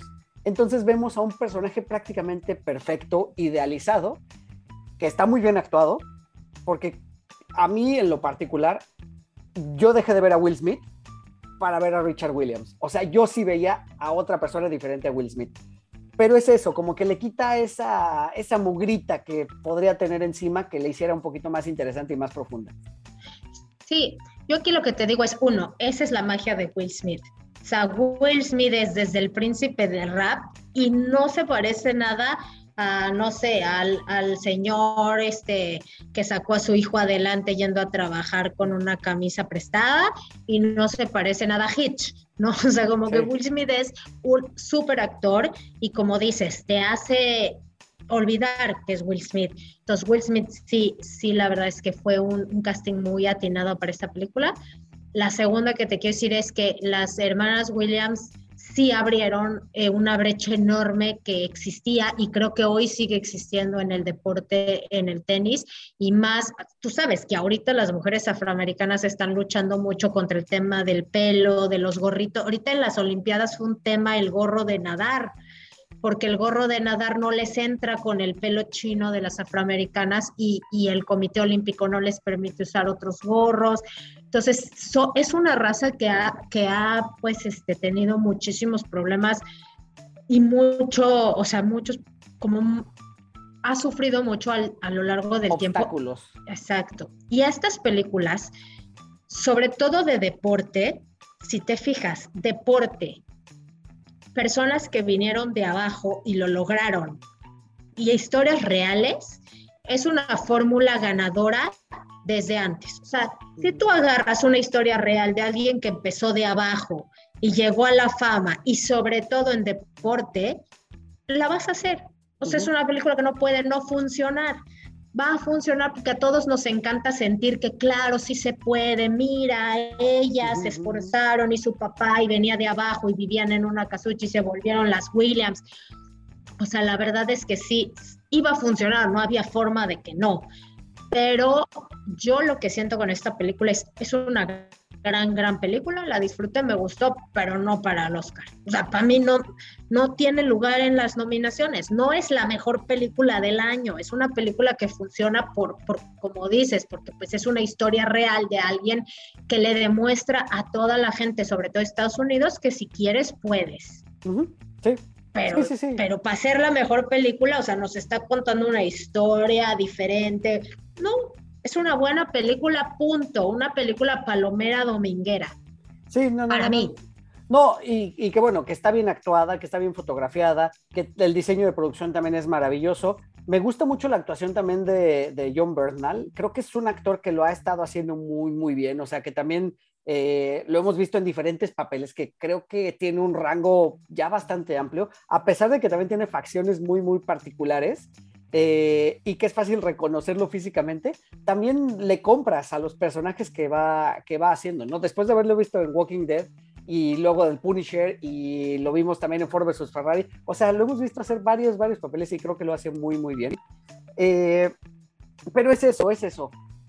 ¿Qué, es, ¿Qué, es, eso? ¿Qué es formulaica la película? O sea, está como, como es una película fácil, es una película hecha para que guste, una película para que le guste a todo el mundo, y que me gustó, y eso sí, debo destacarlo, que generalmente, como tú mencionas, en las películas de deportes, el objetivo es que nuestro personaje que empezó desde abajo, que luchó, que se desarrolló, consiga el éxito. Me gusta mucho que esta película acaba muy anticlimática, porque acaba precisamente con eh, una de las primeras derrotas importantes de estas niñas eh, en el deporte. pero fue en el momento, o sea, cuando ella sale y todas las niñas están afuera aplaudiéndoles, cuando ella se da cuenta que es, que no, o sea, que en verdad abrió, le abrió las puertas a muchas otras niñas que se dieron cuenta que no importa de qué situación económica uh -huh. vengan, en Estados Unidos, ojo, porque pues ahí tienen canchas de tenis un poco públicas y acceso a becas deportivas que no vivimos nosotros aquí, pero sí, efectivamente me gusta que también demuestren que no todo fue ganar, ganar, ganar, ganar, ganar. Soy Serena Williams, ¿no? O sea, también tuvo sus derrotas. Este, eh, entonces sí, tiene razón, pero no lo, como tú dices, como ellas están metidas, no es como tal derrota. Es como, como, aunque perdí, abrí las puertas y fui como, como, como una inspiración para muchas niñas. Cierto. Cierto, cierto, Oye, cierto. ¿no se te hizo lo único de esta película es siento que hay partes muy lentas. O sea, ¿cuántas horas vamos a ver a la niña practicando sí. sin que la dejen participar? O sea, ya entendimos que el señor no quería participar en, en torneos juveniles y que eso era algo muy raro para llegar al estrellato sin haber participado, pero ¿cu ¿cuántas, cuántas horas? Uh -huh, o sea, sentí sí. que había, había momentos lentos. Sí, sí, sí, también coincido en ese, en ese sentido. O sea, no, no se me hizo lenta la película, no la sufrí como Drive My Car, pues. Eh, se me pasó rápido porque incluso estas escenas, que son repetitivas, pero debo coincidir contigo que es un error. A pesar de ello, se me fue fluido, pues. O sea, no, no tuve mayor problema. Creo que la, o sea, sí la disfruté, la verdad, también. Y sabes que ahorita que lo dices, creo que está, digo, aparte que fue la historia real, pero es lógico y está bien que haya fotografiado que haya perdido. A ver, es una niña que era muy buena o es muy buena en tenis, pero en, nunca en su vida ha participado en un torneo de tenis porque así lo decidió su papá.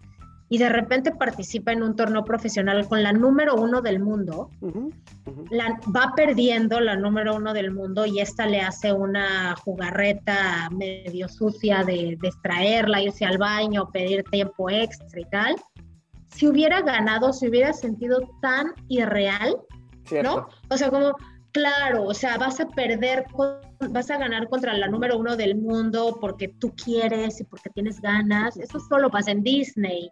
Entonces, aunque fue la historia real, me gustó también, como dices, que hayan puesto esta, esta experiencia de, de Venus en particular, porque es real, o sea, era lógico. O sea, si hubiera ganado, yo sí me hubiera quedado como todo le sale bien, o sea, como le gana la número uno del mundo en su primer torneo solo porque es buena, pues así no es la vida, ¿no? Sí, sí, sí, sí, correcto. No, y sobre todo de estas escenas finales, porque si estamos, es, es verdad, la historia se centra un poquito más en, en Venus, pero cuando, cuando al final le dice a Serena, ¿sabes qué? Es que yo sé que tú vas a ser mejor que tu hermana y vas a ser mejor, la mejor de toda la historia. Y es algo que pues se cumplió, es algo que se cumplió y que ahí está avalado y pues bueno, vale la pena también por eso, o sea, entender cómo este contexto que estaban viviendo esta familia también en esa época tan complicada para las personas afrodescendientes. Sí, sí, muy buena película, véanla. A mí no me parece que debería estar dentro de las 10, ¿no? O sea, como que la sentí muy forzada por, por, por lo que estamos hablando de los Oscars, pero eso no deja de ser una gran película. Coincido, coincido. Vámonos con la siguiente, Clau, para, porque ya este episodio nos estamos alargando mucho, pero bueno, vale la pena porque son, pues, es que son muchas pelis. Vámonos con la siguiente. La siguiente es una de las favoritas en mi corazón. Me gustó muchísimo esta película y es Licorice Pizza. Eh, esta película, de entrada, yo tengo que decir que es dirigida por Paul Thomas Anderson, quien es uno de mis directores favoritos, o por lo menos lo era hasta antes de la película anterior a esta.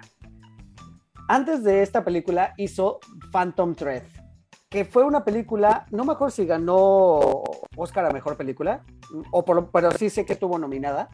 Pero bueno, es una película Phantom Thread que es aburridísima también, lentísima, este, súper contemplativa, de esas películas donde no, no pasa nada, pero es de ese tipo de películas que la crítica ama. O sea, la crítica adoró Phantom Thread, Phantom Thread dicen que es su mejor película, y pues bueno, no entra en mi gusto, pues. Antes de eso, yo seguía muy de cerca la carrera de, Paul Thomas Anderson porque de verdad me interesaba muchísimo su cine. Eh, Boogie Nights, Punch Drunk Love, Magnolia, por supuesto, eh, Petróleo Sangriento. Eh, son unos ejemplos de las películas que él había hecho y sobre todo que, por ejemplo, Magnolia, que para mi gusto es de sus mejores películas, la hizo cuando tenía 27 años a los 27 años yo estaba este, tratando de que no me corrieran del trabajo. Ahí va a decir, igual que a los 8, sacándome, los mocos todavía. y este hombre estaba haciendo una de sus mejores películas. Entonces, eh, digo, es un cineasta muy, muy reconocido, es un cineasta del que vale la pena ver sus películas. Y bueno, después de Phantom Thread, pues yo quedé como medio desanimado. Sale Licorice Pizza, que de nuevo es una película que pareciera que no tiene un argumento, que pareciera que no tiene una historia como tal, sino de nuevo, es la vida sucediéndoles a nuestros personajes en la década de los 70 y este y bueno, si alguien te preguntara de qué va Licorice Pizza, creo que es difícil decirlo, ¿no? Eh, yo podría decir que es de la relación de un joven de 15 años tratando, o bueno, enamorado de una chica 10 años mayor que él, y, pues bueno, de cómo va desarrollándose esta relación, ¿no? Con sus altibajos, son amigos, no son amigos, se dan sus besos, pero siempre no. Eh, ella como que le corresponde, pero a veces no. Y al mismo tiempo ella también está confundida. Eh, me gusta mucho, o sea, me, me gustaron mucho los personajes, me gusta mucho que él, él a sus 15 años es como muy maduro, muy aventurero. Me gustaría tener el 10% de la seguridad en mí mismo de la que se tiene este personaje. Y por otro lado, ella, que es 10 años mayor, que debería de ser como, como ya tener como, o bueno, nos han dicho que debería tener como su vida o ya saber qué hacer con su vida. No, está como perdida un poquito en este mundo de adultos, eh, no sabe realmente qué va a hacer de ella, en, en, qué va a trabajar, ¿sabes? O sea, como que, como que siento que ella se pierde en el mundo de, de los adultos y él siendo un niño como que se desenvuelve muy bien ahí. Sí, ahorita que preguntas de qué va, yo la podría decir como es una chick flick, pero real, porque no, no es, o sea, es una historia de amor, pero pues con actores reales, porque no son muy agraciados, vamos a decirlo así. Me encanta, me encanta. Y me, encanta, porque justo no es, o sea, como todos vamos a creer que Drew Barrymore era sin novio. Jamás tuvo novio, nadie quiso con ella porque era horrenda. Claro que no, eso no pasa. Y luego tenemos al actor perfecto, que es guapísimo, que dices, o sea, como que nunca te sientes identificado con estas personas, con estos chavos sí. Y, y, además es una historia de amor real, como tú dices, es una historia que se desenvuelve en varios años, o sea, no se da como inmediatamente, es cómo va desarrollando estos chavos su, su, su relación personal. Y este y es real porque así es o sea es como todos en nuestra vida y sobre todo en la adolescencia tenemos miedos, tenemos temores, tenemos sueños, tenemos cosas y él quería con ella, pero ella no, luego ella sí, pero él ya no, pero ella se fue con alguien de su edad y entonces, sea, como que todo el tiempo se quisieron, pero no lo querían aceptar porque ella quiere como el esposo salirse de la casa.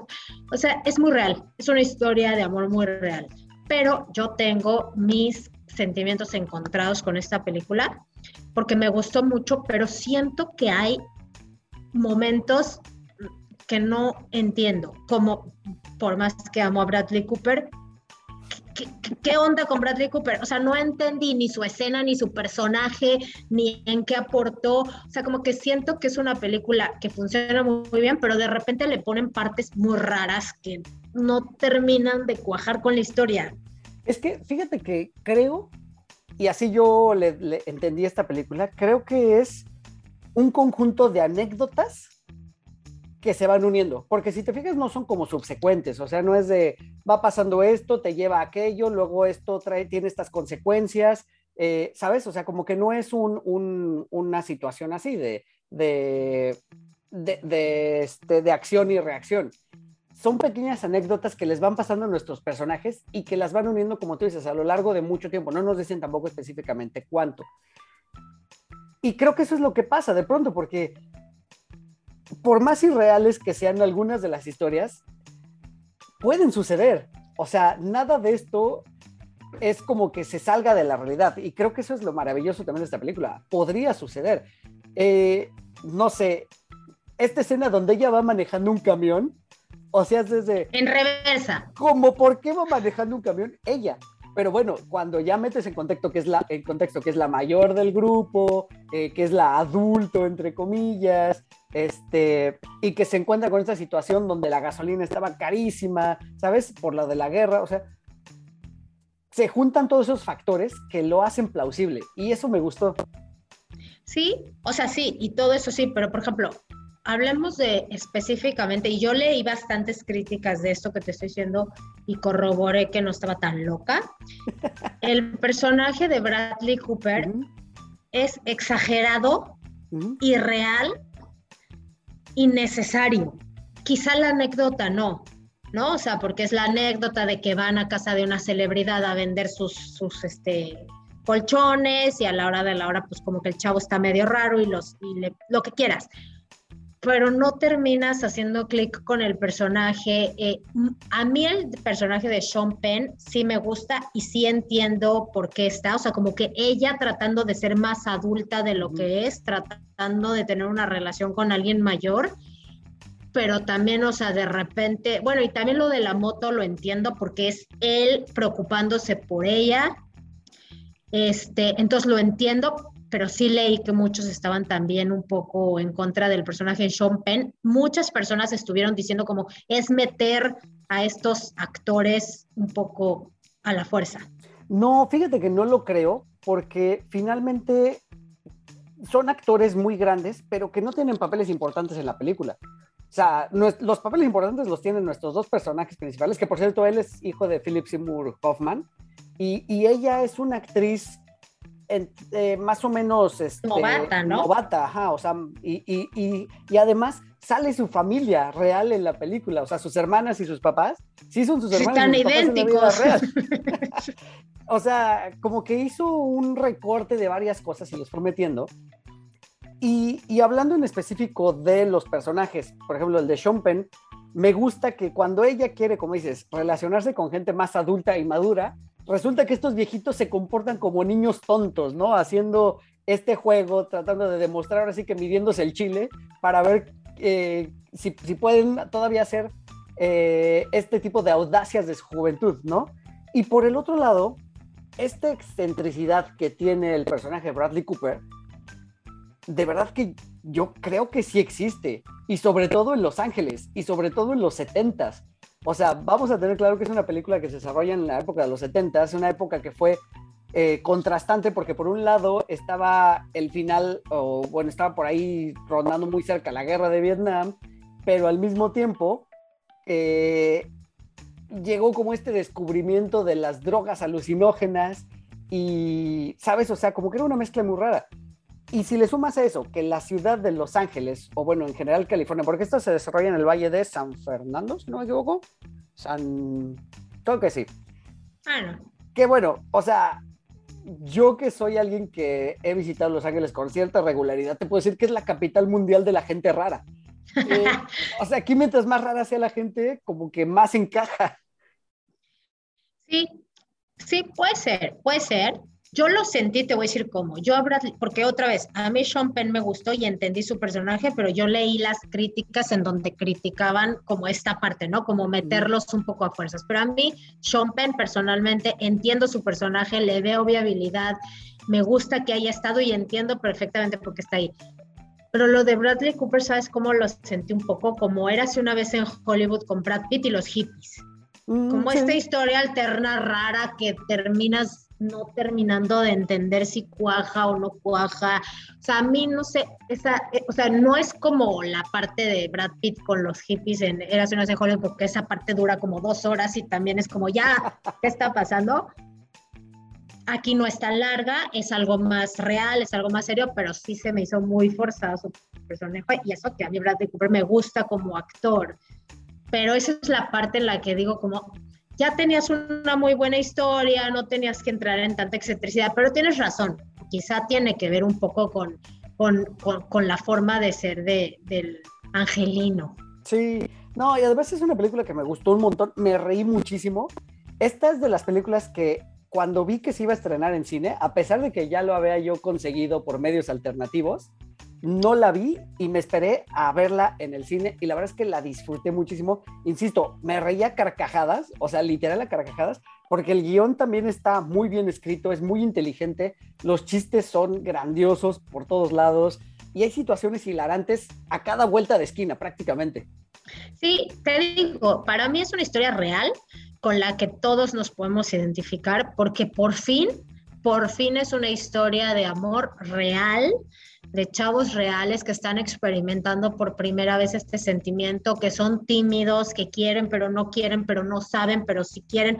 Esta chava tratando de buscar el amor donde no es, ¿no? Incluso con el senador que termina siendo gay. O sea, Sí, sí, la verdad todo es. Pero es que, como dices, pero ahí estaba el que la quería desde cuándo, pero pues también, o sea, tienes 25 años, vas a andar con un niño de 15, pues también dices, no, tienes que madurar y él tiene que madurar y tiene que pasar todo esto para que ellos por fin puedan estar juntos bien. Entonces, a mí también me pareció una historia muy linda y la disfruté mucho, me gustó, tiene, está muy bien ambientada en la época, o sea, me gustó. Sí, sí, sí, no, no, no. la- el diseño de producción también impecable. Eh, incluso el filtro que le hayan puesto a la fotografía eh, se ve, se ve padrísimo, que pareciera que es una, que estás viendo una película setentera. Y eso Sí. me, me gusta muchísimo, la iluminación, todo, todo, todo, todo está. Y sobre todo, como tú dijiste al principio, hashtag más actores reales.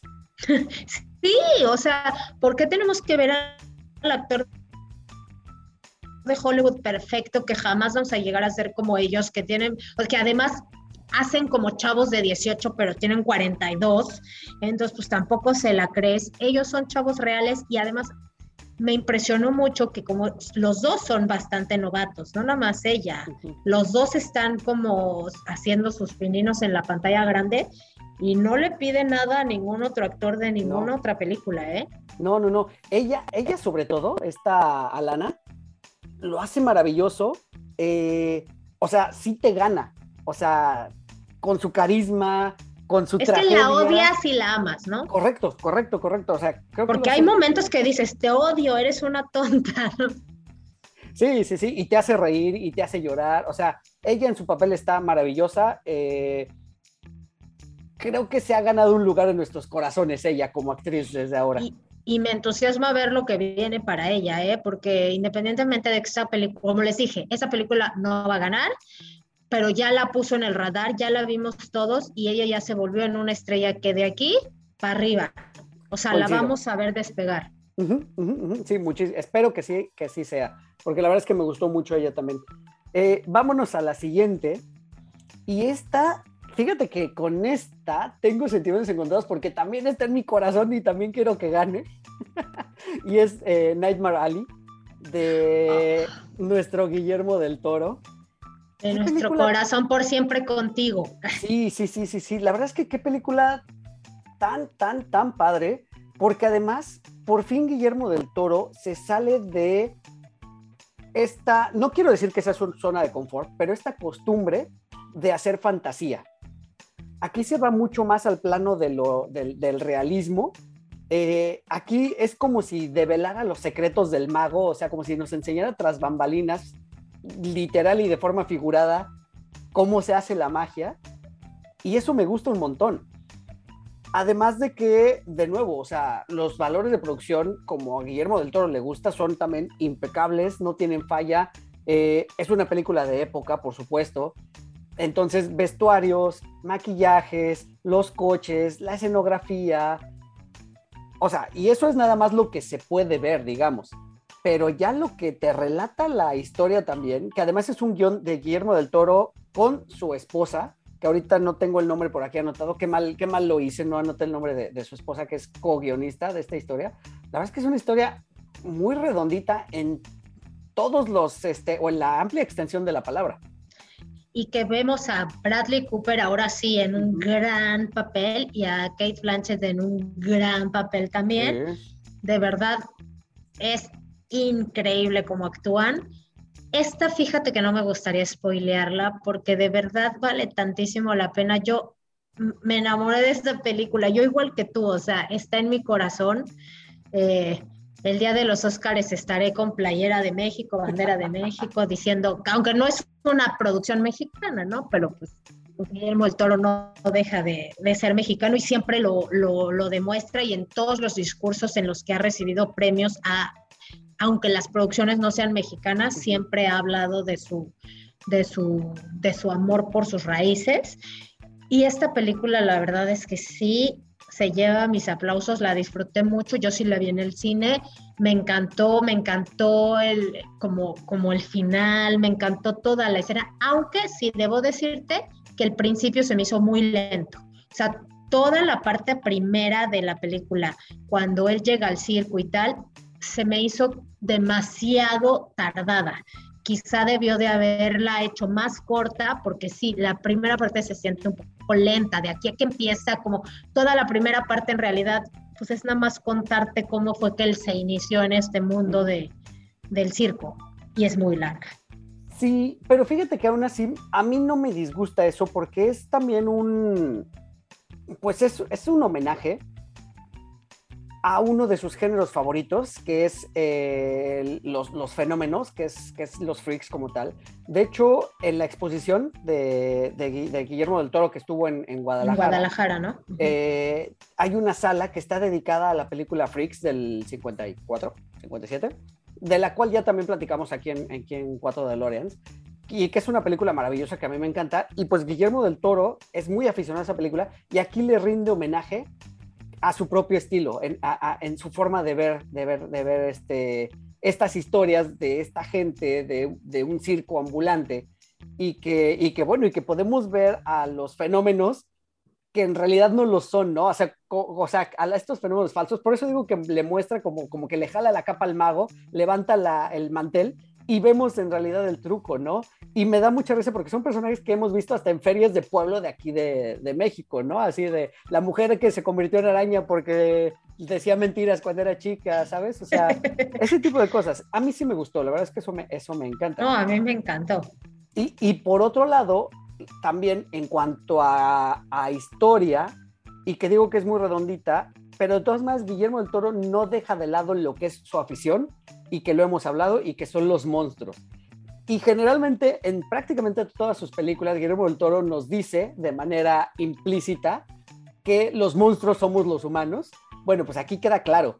Aquí queda muy claro que, que, que sí somos, que sí los humanos somos los monstruos, porque vemos que cada uno de los personajes que van saliendo, o sea, tanto Bradley Cooper como Tony Collette, como Willem Dafoe, como este Richard Jenkins, como Ron Perlman, o sea, todos tienen algo y van persiguiendo como su, este, su objetivo, ¿no? Actúan de acuerdo al objetivo que quieren conseguir y de pronto sin importarles, eh, pues ahora sí que, a quién se llevan entre las patas, ¿no? Y un claro ejemplo también es el, el, personaje de esta, de Kate Blanchett, que qué bárbara, qué bárbara, qué buen personaje, esta femme fatal, que también de pronto como que juega por un lado, pero también para otro. No, no, no, no, no. Buenísimo. Véanla, véanla, véanla, véanla. O sea, si yo pudiera escoger, te digo, entre Coda y esta se la daba que tristemente creo que ninguna se la va a llevar, pero ahí estarían mis favoritas. O sea, son películas que disfruté, que me encantaron, que dieron giros de tuerca, que me mantuvieron, me mantuvo entretenida. Tiene, o sea, otra vez como dices, o sea, tiene, tiene tensión, tiene drama, un poco gráfica en las partes sangrientas, como acostumbra, como acostumbra del toro, pero, pero increíble. No, no, no, me encantó. También fue una, digo, no fue una sorpresa porque yo sé que, o sea, sabía que iba a ir a ver, sabía el nivel de cine que iba a ir a ver, pero, pero me encantó. Sí, no, los giros de tuerca son, son grandiosos. La verdad es que, o sea, por ejemplo, descubrir que, eh, aquí voy a hacer un spoiler muy, no, bueno, sí es importante, pero sí voy a hacer un spoiler, no me importa, ¿para qué no la ven? Eh, Problema de ustedes. Sí, cuando, cuando, eh, cuando, cuando, Bradley Cooper ya convertido en este, en este estafador, en este chapucero, piensa que le está exprimiendo el dinero a, a esta persona multimillonaria y de pronto darnos cuenta de que este señor que está persiguiendo a ese fantasma, en realidad lo hace porque se siente culpable de que podemos deducir que fue el causante de esa de tragedia. y muchas, y muchas. Y de muchas más. Y entonces te quedas helado del, de nuevo, te quedas helado de la monstruosidad que tienes enfrente como personaje. Sí, y que todo el tiempo estuviste en contra de Bradley Cooper porque está jugando con los sentimientos de una persona que lo único que quiere es ver a su ser amado y al momento que cambia dices, quién es más maldito, ¿no? ¿Quién se merece más? O sea, es como dices, sí, róbale su dinero, atropéllalo, mátalo. Y este, pero luego, pues la historia que sigue con Bradley Cooper después de esto, o sea, de verdad sí es muy, muy, muy grandiosa. O sea, es, pues sí, de sus mejores películas. Sí, sí, sí, sí, absolutamente, absolutamente. Y además creo que es muy madura, o sea, no es, este Guillermo del Toro no es el mismo Guillermo del Toro que hizo Cronos o que hizo este, La Cumbre Escarlata. Creo que estamos viendo un Guillermo del Toro muchísimo más maduro eh, y que si así van a ser sus historias y se van a ir superando de aquí en adelante, bienvenidas. La verdad es que bienvenidas, bienvenidas. O sea, él ganó mejor director por La Forma del Agua, que también es una película que a mí me gustó mucho, aunque la crítica no le encanta, a mí sí me gustó. Y lamentablemente, con este trabajo que me parece superior a La forma del agua, no está nominado a director, sí a mejor película, no creo que la gane, pero vaya, creo que merecía también tener esa nominación. Porque La forma del agua sí ganó de mejor extranjera, ¿no? Es correcto. Y él ganó mejor director. Sí, es que a mí, digo, ya también podremos discutir en su momento de esto, a mí la forma del agua me parece poesía visual, independientemente de la historia, es poesía visual, me encantó, pero esta también, o sea, esta también definitivamente, esta sí, para que vean, se ganó su lugar en las 10 mejores películas eh, nominadas. O sea, muchas de ellas dices, ¿por qué están ahí? No son lo mejor del cine, esta sí, esta sí está ahí justamente. Y como decimos, tal vez no gane, estaría increíble que sí, pero no es la favorita, pero se ganó su lugar ahí y sí me sorprendió no, no haberlo visto como mejor director. La verdad sí me sorprendió. Sí, totalmente. De verdad es que vayan a verla, ya está en Star Plus esta película. Si se la perdieron en cine, qué lástima porque la fotografía es hermosa, la iluminación también es una chulada. Eh, pero bueno, véanla, no se pierdan. Lo que más vale la pena de esta, más allá de los valores de producción, que ya sabemos que Guillermo del Toro siempre nos entrega valores de, producción impecables, la historia aquí es de sus mejores historias y creo que ayuda mucho que la, que la co-guionista sea su esposa. O sea, les salió una historia redondita, casi perfecta. Muy, muy buena. Aplausos. Así es. Vámonos, nos quedan dos más, este, Clau. Y vamos con esta que recuerdo que me dijiste que no te había encantado y es The Power of the Dog, también película de Netflix, que fíjate que es una película que a mí me gustó muchísimo cuando la vi, pero conforme la fui pensando, me fue gustando cada vez más. Esta también, híjole, solo porque es de Netflix, siento que está complicado que le den el premio a mejor película. Bueno, pero, creo favorita. que lo merece.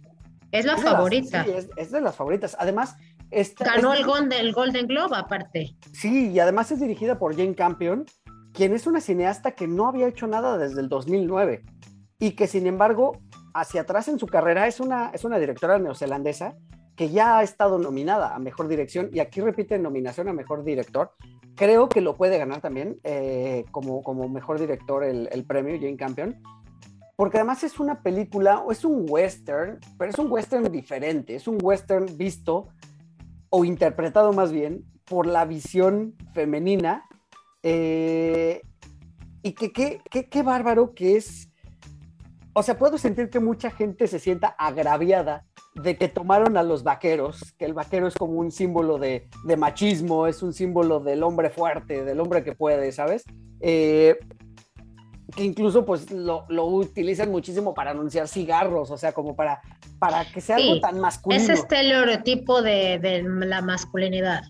Es correcto, es correcto, de la masculinidad. Y que lo haya tomado Jane Campion y lo haya, haya contado esta historia de unos vaqueros que empiezan a enfrentarse a la modernidad y, y a la aceptación junto, o sea, a la aceptación y a ese choque que tienen, pues de pronto esta masculinidad con, con que, es, que es tóxica, vamos a ser honestos, que es tóxica, con finalmente otro tipo de hombres, ¿no? O sea, que no todos tienen que ser así de machos. Sí.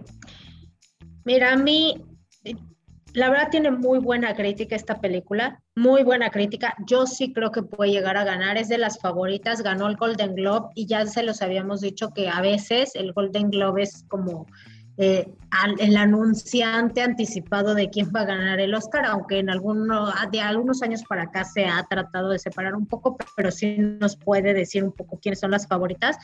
Tiene muy buena crítica, pero yo a lo mejor no sé nada de cine, pero me pareció tan aburrida, una buena historia mal lograda, me dormí, la tuve que volver a ver, o sea, a mí personalmente me aburrió, me aburrió, me aburrió, porque la historia es muy buena, lo que tú dices, o sea, a mí no me agravia que sean vaqueros eh, gays, ya lo vimos en Breakback Mountain, mucho menos lograda que en esta ocasión, me gusta mucho el giro de tuerca del final, o sea, como darte cuenta que el hijo fue pues, el que arregló toda la situación.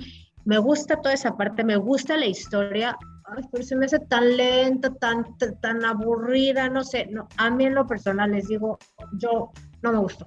Fíjate que a diferencia de Drive My Car, esta película también tiene planos muy largos, secuencias muy largas y contemplativas al mismo tiempo, pero a diferencia de Drive My Car, esta película no se toma las tres horas. Esta, creo que con trabajo llega a las dos horas, me parece que no completa ni las dos horas, o sea, como que sí le quita mucha paja para centrarse en lo esencial, que es contarnos el desarrollo de los personajes.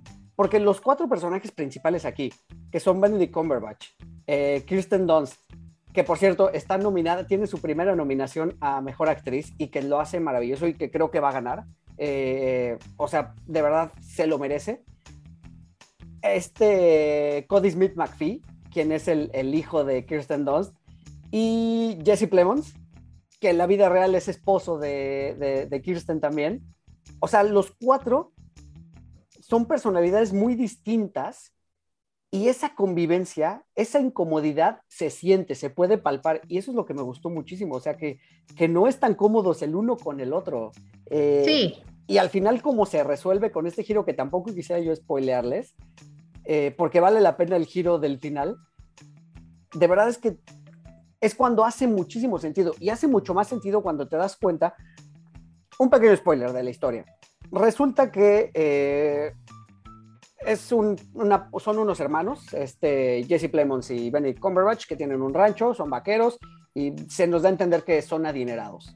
Jesse Plemons se enamora de Kirsten Dunst, eh, que está en, vive en un pueblo cercano, finalmente se casa con ella a pesar de que el hermano dice que ella es una trepadora, que básicamente se casó con él por su dinero. Y al mismo tiempo ella tiene a, su hijo, que es Cody Smith McPhee, que digamos que es amanerado. Es este, claramente es gay, es un, es un hombre más delicado, un hombre refinado, un hombre que le gusta el arte, que le gustan las flores, que le gustan las manualidades, que va totalmente en contra de la visión del vaquero de aquellas épocas. O sea, no es este, este vaquero masculino, ni fortachón, ni eh, que dice groserías, ¿no? Es como muchísimo más refinado. Entonces todo eso choca también con la personalidad de Benedict Cumberbatch, que pues él, este sí es nuestro vaquero hombre malboro, ¿no? Y bueno, cuando sucede lo que tiene que suceder, y que es precisamente que Cody Smith McPhee resuelve la situación de, o la incomodidad que se le estaba generando a su madre, hay un diálogo donde él dice, es que mi papá no aceptaba mi, o sea, el papá, su papá, este, consanguíneo, biológico, o sea, el primero, ajá, no aceptaba mi condición. Pero ojo, no estaba hablando de su condición de, este, de, de, gusto de género. Estaba hablando de esa condición un poquito más enfermedad mental que tiene en la cabeza este, este jovencito.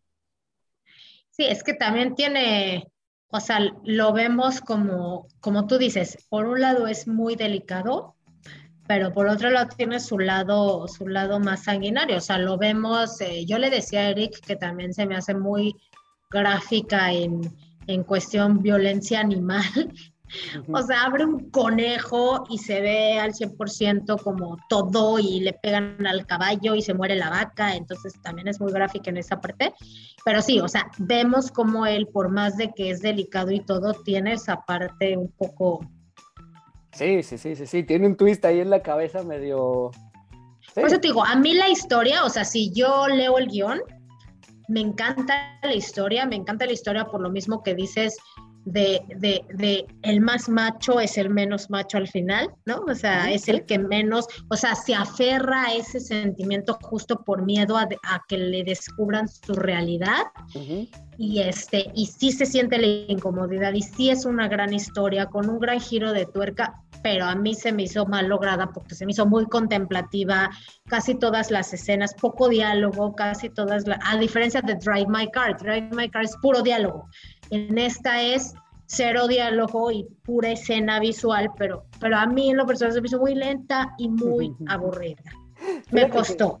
No, y a mí lo que me gustó también, a diferencia de la de, del toro, y no lo, no lo mencioné hace un ratito, pero nada más quisiera yo cerrar con eso de, de, de Nate Marley creo que es muy claro hacia dónde va la historia y casi casi se puede adivinar cómo va a terminar. Esta película, por más que, o sea, empieza y dices, ah, va a tratar de esto, cambia. Ah, bueno, entonces trata de esto, pero va a acabar en esto, cambia. Ah, pero entonces él ya sé, el final, o sea, por más que tú le quieres adivinar, imposible, imposible adivinar en qué va a terminar. Y creo que ese es un gran mérito. Sí, Sí, sí, o sea, y te digo, para mí el final lo salva, o sea, salva la película, pero yo creo que lo que, o sea, lo que me gustaría es que los podescuchas nos den su opinión y veamos qué opinan, porque te digo, es una crítica muy dividida. Casi toda la crítica se, se está yendo hacia el lado que tú dices, o sea, a elogiarla como una gran película. Algunas otras críticas comentan lo que yo pienso, es un poco lenta, es un poco contemplativa, es un poco como buena historia mal lograda, aunque creo que la mayoría de la crítica la, la aplaude y como yo les dije al principio, pues al final nuestras críticas no están basadas en conocimiento de arte ni uh -huh. nada, sino simplemente me senté en el, en el cine y lo disfruté o no. Este, entonces díganos ustedes qué opinan aquí, Eric y yo no estamos de acuerdo por primera vez, entonces por segunda, porque díganos qué opinan ustedes. tampoco. Ah, es verdad, es verdad. Pues entonces díganos qué opinan de Drive My Car y de, y de este, eh, esta. De, The Power of the Dog. La Eso. verdad es que, que, también perdieron la oportunidad de ponerle poder perruno. Vámonos con la última. Dios santo, qué horror. Es una que te da diabetes de ojo. Ya sé. Película de Steven Spielberg, eh, musical, musical en toda la regla. Y se llama, este, ay, hasta se me fue ahorita el nombre. West Amor Side, sin barreras. West, West Side, Side, Story. Story. Ah, y que además le ponen ese título en español de Amor sin barreras, que vale la pena mencionar que también es un remake, es una película este, que ya se había hecho. Pero es remake, remake, porque también era obra, era obra musical. Sí, correcto, correcto, correcto. Eso es, eso es verdad. Híjole, pero Dios mío, me costó muchísimo trabajo porque ya lo habíamos platicado tú y yo cuando hablamos de las películas musicales hace algunos episodios, que yo no soy este, fan de, de ellas ni de ese género, y mucho menos de las películas en las que se las pasan, se la pasan cantando para absolutamente todo. Bueno, pues esta es una de ellas. Y que además es muy coreográfica, todo es muy coreografado, coreografiado, o sea, hasta el momento en que se van a sentar a comer y sacan la servilleta, ¿sabes? Todo es con una floritura. No, no, no, de verdad es que, híjole, esta sí la sufrí un montón. Y, es, y eso que tiene un par de, o sea, bueno, por lo menos en el papel principal de, de masculino tiene a este Ansel Elgort, que me parece un buen actor, pero pero híjole, siento que tiene cero química con cero química, yo también iba a decirte lo mismo. Híjole, cero química. Y, bueno, ¿de qué, ¿de qué va la historia? O sea, porque si tenemos que contar la historia, ¿de qué va? Mire, este es, eh, eh, no es una mala historia, si lo vemos por ese lado. Es, eh, digamos, la época de Nueva York, cuando, cuando llegan, pues, estas, este, mm, pues, grandes masas de personas latinas, sobre todo de Puerto Rico, a vivir a una zona específica de Nueva York pero en esa zona de Nueva York ya, tenemos algunas otras eh, personas ya que se quedaron a vivir de antes, ¿no? Y entonces eh, unos eh, son los Jets, unos son los Sharks, y entre ellos tienen mucho pique, o sea, se odian, ¿no? Porque, porque unos odian a, los puertorriqueños y otros odian a los, digamos, americanos que no son americanos, porque ya vimos que uno de ellos era polaco. Entonces, otra vez, es lo mismo que hablamos con Belfast, es este odio entre personas solo porque vienen de lugares distintos, pero entonces estas pandillas, digamos, que, se enfrentan en esta zona de Nueva York, pues se odian al grado de que, de que se matan unos a otros. El problema es que en esta historia se conocen una chica puertorriqueña con un chavo, este, pues que es polaco, pero, pero del lado de los Jets, y esto genera una un gran, gran pleito que termina en un dramón, en una gran tragedia. No termina como película de Disney, que sepan. Sí, sí, o sea, es una, o sea, digamos que la historia es un poquito a lo Romeo y Julieta. Eh, es probable que esté basado es el Romeo y Julieta de Nueva York. Sí, o sea, es ese amor imposible porque vienen de diferentes familias, en el caso de Romeo y Julieta, quien, de diferentes nacionalidades, a pesar de que los puertorriqueños son ciudadanos americanos, pero bueno, generalmente los, los históricamente los han hecho menos, ¿no? Por, por venir del mundo latino. Eh, pero cuando de verdad deberíamos ver que esta pareja tiene que ser como súper carismática, que vale la pena, que, que, que, tú entables esa relación con los personajes, de, de, que los entiendas, porque, ay, qué bonito se ven juntos. Dios mío, tienen cero, cero química, o sea, es de, no, mija, búscate otro chavo porque este nomás no te queda. y viceversa. A ver, sí, te voy a decir algo es muy teatral la historia, o sea, sí, efectivamente, a mí sí me gustó que se ve todo muy teatral, pero a ver, si esta historia fue escrita, lo que hablamos la otra vez, para teatro, qué bueno, tú estás en cine, tienes capacidad de hacer la historia un poco mejor contada. Hoy en día no envejece bien una historia en donde dos chavos se enamoran perdidamente por hablar cinco minutos en una fiesta, generan una crisis mundial y una guerra civil y, y, además, el chavo mata a tu hermano, pero a ti no te importa.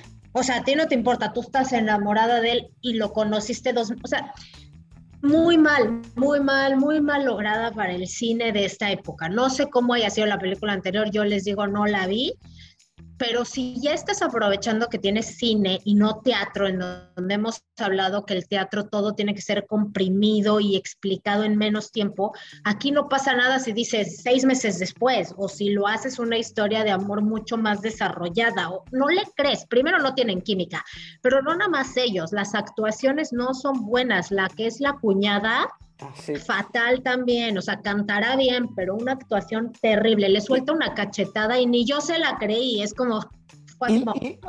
Y, lo peor es que ella está nominada también actriz de reparto. No, no. canta bien hasta ahí, cero química con los personajes, los personajes no actúan bien, no te crees la historia, en ningún momento sientes empatía por ellos como pareja. Lo único que me gustó es que no acaba. Yo cuando empezó la historia sí pensé que iba a terminar como ahora todos nos amamos gracias a que esta pareja nos enseñó que el amor existe y me gustó que no, que terminar de una forma más dramática, pero de verdad una gran decepción que esta sea una película de Steven Spielberg. Sí, es Steven Spielberg, no es cualquier director. No, y es que, mira, pon tú que las coreografías están bien, o sea, están padres, bailan muy bien los chavos, como dices, cantan también muy bien. Eh, digo, a mí no me gusta, pero es de reconocer que están bien montadas las, las pues, canciones. la puesta en escena. La puesta en escena, exacto. O sea, esta escena donde se están peleando por la pistola, eh, me gusta mucho, ¿no? La escena donde ya viene la pelea, la gran pelea entre estas dos pandillas, y que en lugar de ser una pelea a golpes es una pelea de baile, prácticamente. Está, o sea, se ve bien, pues es teatral y lo entiendes, entiendes el punto. Eh, no me gusta cómo termina esa pelea, no me gusta cómo son las muertes de los personajes que suceden ahí, porque no tiene, o sea, me dio más risa que en realidad sentir como, oh, se murió el personaje, ¿no? Se murió, ¿qué? Bernardo, o se murió Riff, ¿sabes? O sea, nunca, nunca empaticé con los personajes en ningún momento. No, no, a mí también, o sea, no dudo que sea una gran historia, que en su momento en teatros fuera una buena historia. No conozco, te digo, la película pasada, pero hoy está mal lograda. Está mal lograda por los personajes, por la química de los personajes. Como dices, no empatizas con ellos, no les crees este amor que tienen estos dos personajes. Como, no sé, o sea, pero sí, definitivamente es una historia Romeo y Julieta, Romeo y Julieta literal, ¿no? Como que ahora sale y mata, me le dice al otro, pero ella llega, entonces ya no me mates y sí lo mate. No sé, la verdad es que no, no, no le creo nada, o sea, matan a su hermano y no, ni llora, ¿no? Es como, ah, qué bueno, lo mataron. O sea, no sé, no, no, en ningún momento empaticé con ninguno de los personajes. Sí, sí, sí, sí, sí, definitivamente a mí no me gustó nada. Vale, creo que lo que vale la pena reconocer de esta película es que sí fue filmada en Nueva York. No, no es un estudio, es en las calles de Nueva York. Eh, yo, son cosas que solo Steven Spielberg podría lograr, que le cierren X bloques de manzanas de Nueva York para poder filmar.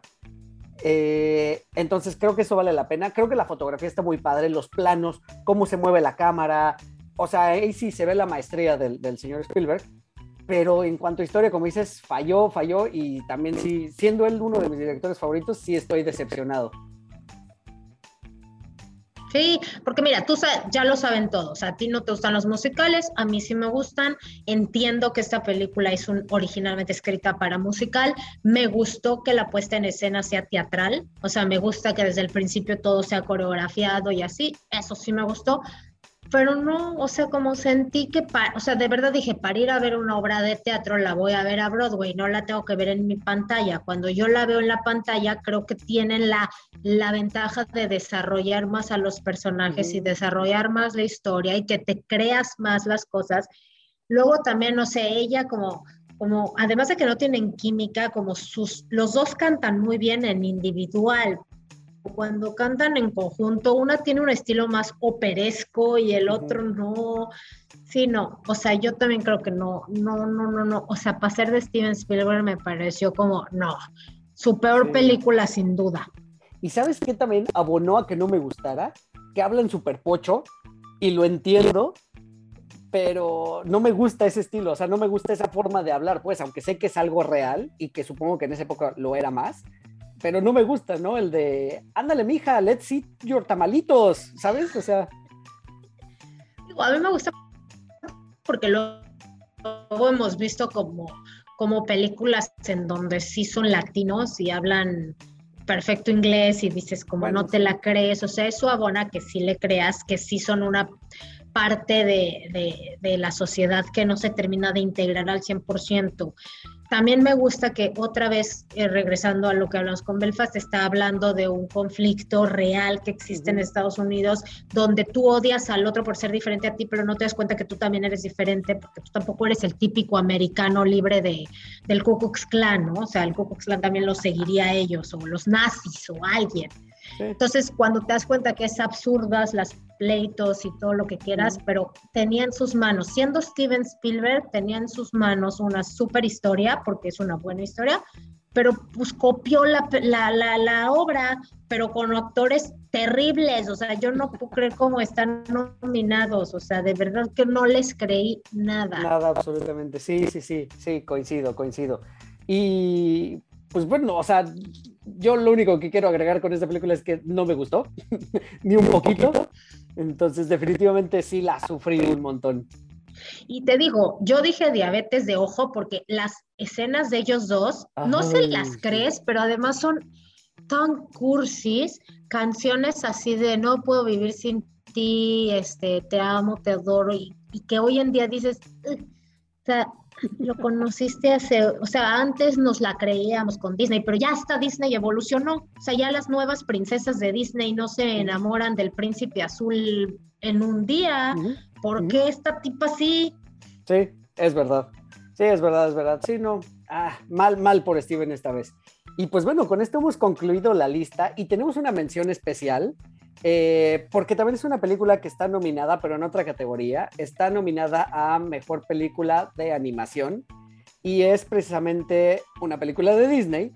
Y pues es de sus últimas princesas, no sé si se le considere princesa o no, pero bueno, estamos hablando de Raya and the Last Dragon, que la estamos mencionando porque dentro de la dirección o codirección está involucrado un mexicano y es precisamente Carlos López Estrada, y que bueno, nos da muchísimo gusto que esté metido en el tamaño de producción que es de Disney, que aunque sabemos que Disney eh, pues domina esta categoría de la animación, pues finalmente hay que tener el talento para estar ahí. Y nos da muchísimo gusto por él, porque además él es un director de videoclips prácticamente. Entonces está entrando a este mundo y pues qué mejor que en su, primera, en su primer largometraje animado pues está llevando este premio que es la nominación. Oye, y además es muy chavo también, ¿no? Muy joven. Mm, no, lo sé, fíjate, no, no investigué. Es que yo también leyendo de él, digo, no les quiero decir una mentira porque no tengo el dato aquí, pero me pareció que también dije, oye, es muy joven y está llegando a un punto muy importante en su carrera, en una etapa muy temprana de su, de su carrera. Y me parece muy plausible que también siendo mexicano, como dices, entre a uno de los estudios más importantes de animación del mundo. Sí, sí, sí, sí. No, es un jovenzuelo, tiene 33 años. ¿Ves? Tú también a los 33 te estabas comiendo, comiendo los mocos todavía. es más, hasta hace una semana todavía. Efectivamente. Oye, pero bueno, y hablando ya de la película eh, en sí, o sea, Raya me presta también una historia y de nuevo este tema que como que coincidió mucho en este año, que es el odio irracional hacia otras culturas o hacia otras personas simplemente porque son, entre comillas, diferentes. Eh, mismo, misma temática aquí, al grado de que esa, esa disputa separa a un país y los expone a un, a un peligro externo. O sea, la verdad es que Raya me gustó muchísimo también. Muchísimo, me encantó. Eh, de verdad que se me hace, como dices, una gran historia. Tiene este tema Disney, ¿no? Que sí, siempre va a ser un tema Disney de nos amamos y salvamos al mundo, eh, porque es Disney, porque es una película de niños, pero está muy bien lograda. El personaje de la dragón me encanta. O sea, me, mata de risa la dragona cuando se vuelve persona y es así con el suéter todo la grande y el pelo todo en la cara. O sea, es como una dragón muy simpática, que esta dragón no termina entendiendo de dónde el odio, ¿no? O sea, como que ella misma no entiende por qué no le pides a las personas, por favor, las cosas y que seguramente te van a ayudar, ¿no? ¿Por qué tenemos que robar? ¿Por qué tenemos que engañar? Entonces, la verdad es que eh, sí decidimos hacer esta mención por, por el tema de la codirección mexicana y apoyar a los nuestros. pero muy bien lograda, muy bien lograda. Ojalá que se lleve el premio porque sí, sí me, me gustó más que Encanto para empezar. Sí, sí, en esta categoría están nominadas, eh, por lo menos estas tres de Disney, o sea, Raya, Encanto y Luca. Eh, Bueno, Luca es muy buena también. Sí, también, también, también. Y está de Mitchells versus The Machines, que también es muy buena y muy divertida, pero creo que la están peluceando por no ser Disney, pues. Este, se le va a llevar, yo creo que Encanto es la que más ha, ha sonado es de las favoritas, pero no, Raya, la verdad, como dices, muy buena historia, muy buen mensaje. Ya sabemos que no podemos criticar la animación porque es excelencia, o sea, también eh, de- diseño de personajes, como dices, encantadores todos ellos, muy memorables. Eh, una historia donde se conjunta un equipo y cada uno de los personajes suma en su, en su debida proporción al equipo. Tiene de todo esta película, es muy, muy buena. Si no la han visto, de verdad, no, no sé qué han, qué han hecho, porque además se estrenó durante el verano, fue como el estreno del verano. Y, y sí, o sea, divertidísima por todos lados. Un bebé ratero. Tiene Sí, de todo, bebés rateros. Sí, sí, sí, sí, sí. Y sobre todo el mensaje, destacar el mensaje que lleva al final.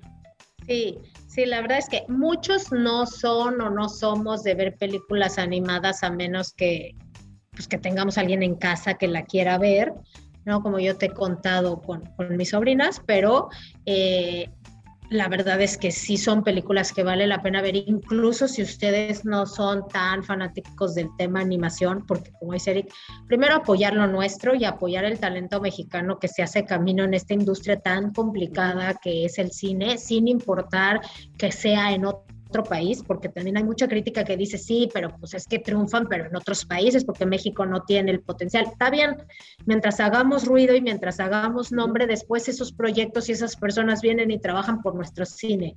Entonces, apoyemos lo nuestro y véanla, véanla, aunque no sean mucho de ver animación solo porque sí. Y si no, yo les rento a mis sobrinas para ver la película, pero no les garantizo que pongan atención porque hablan mucho.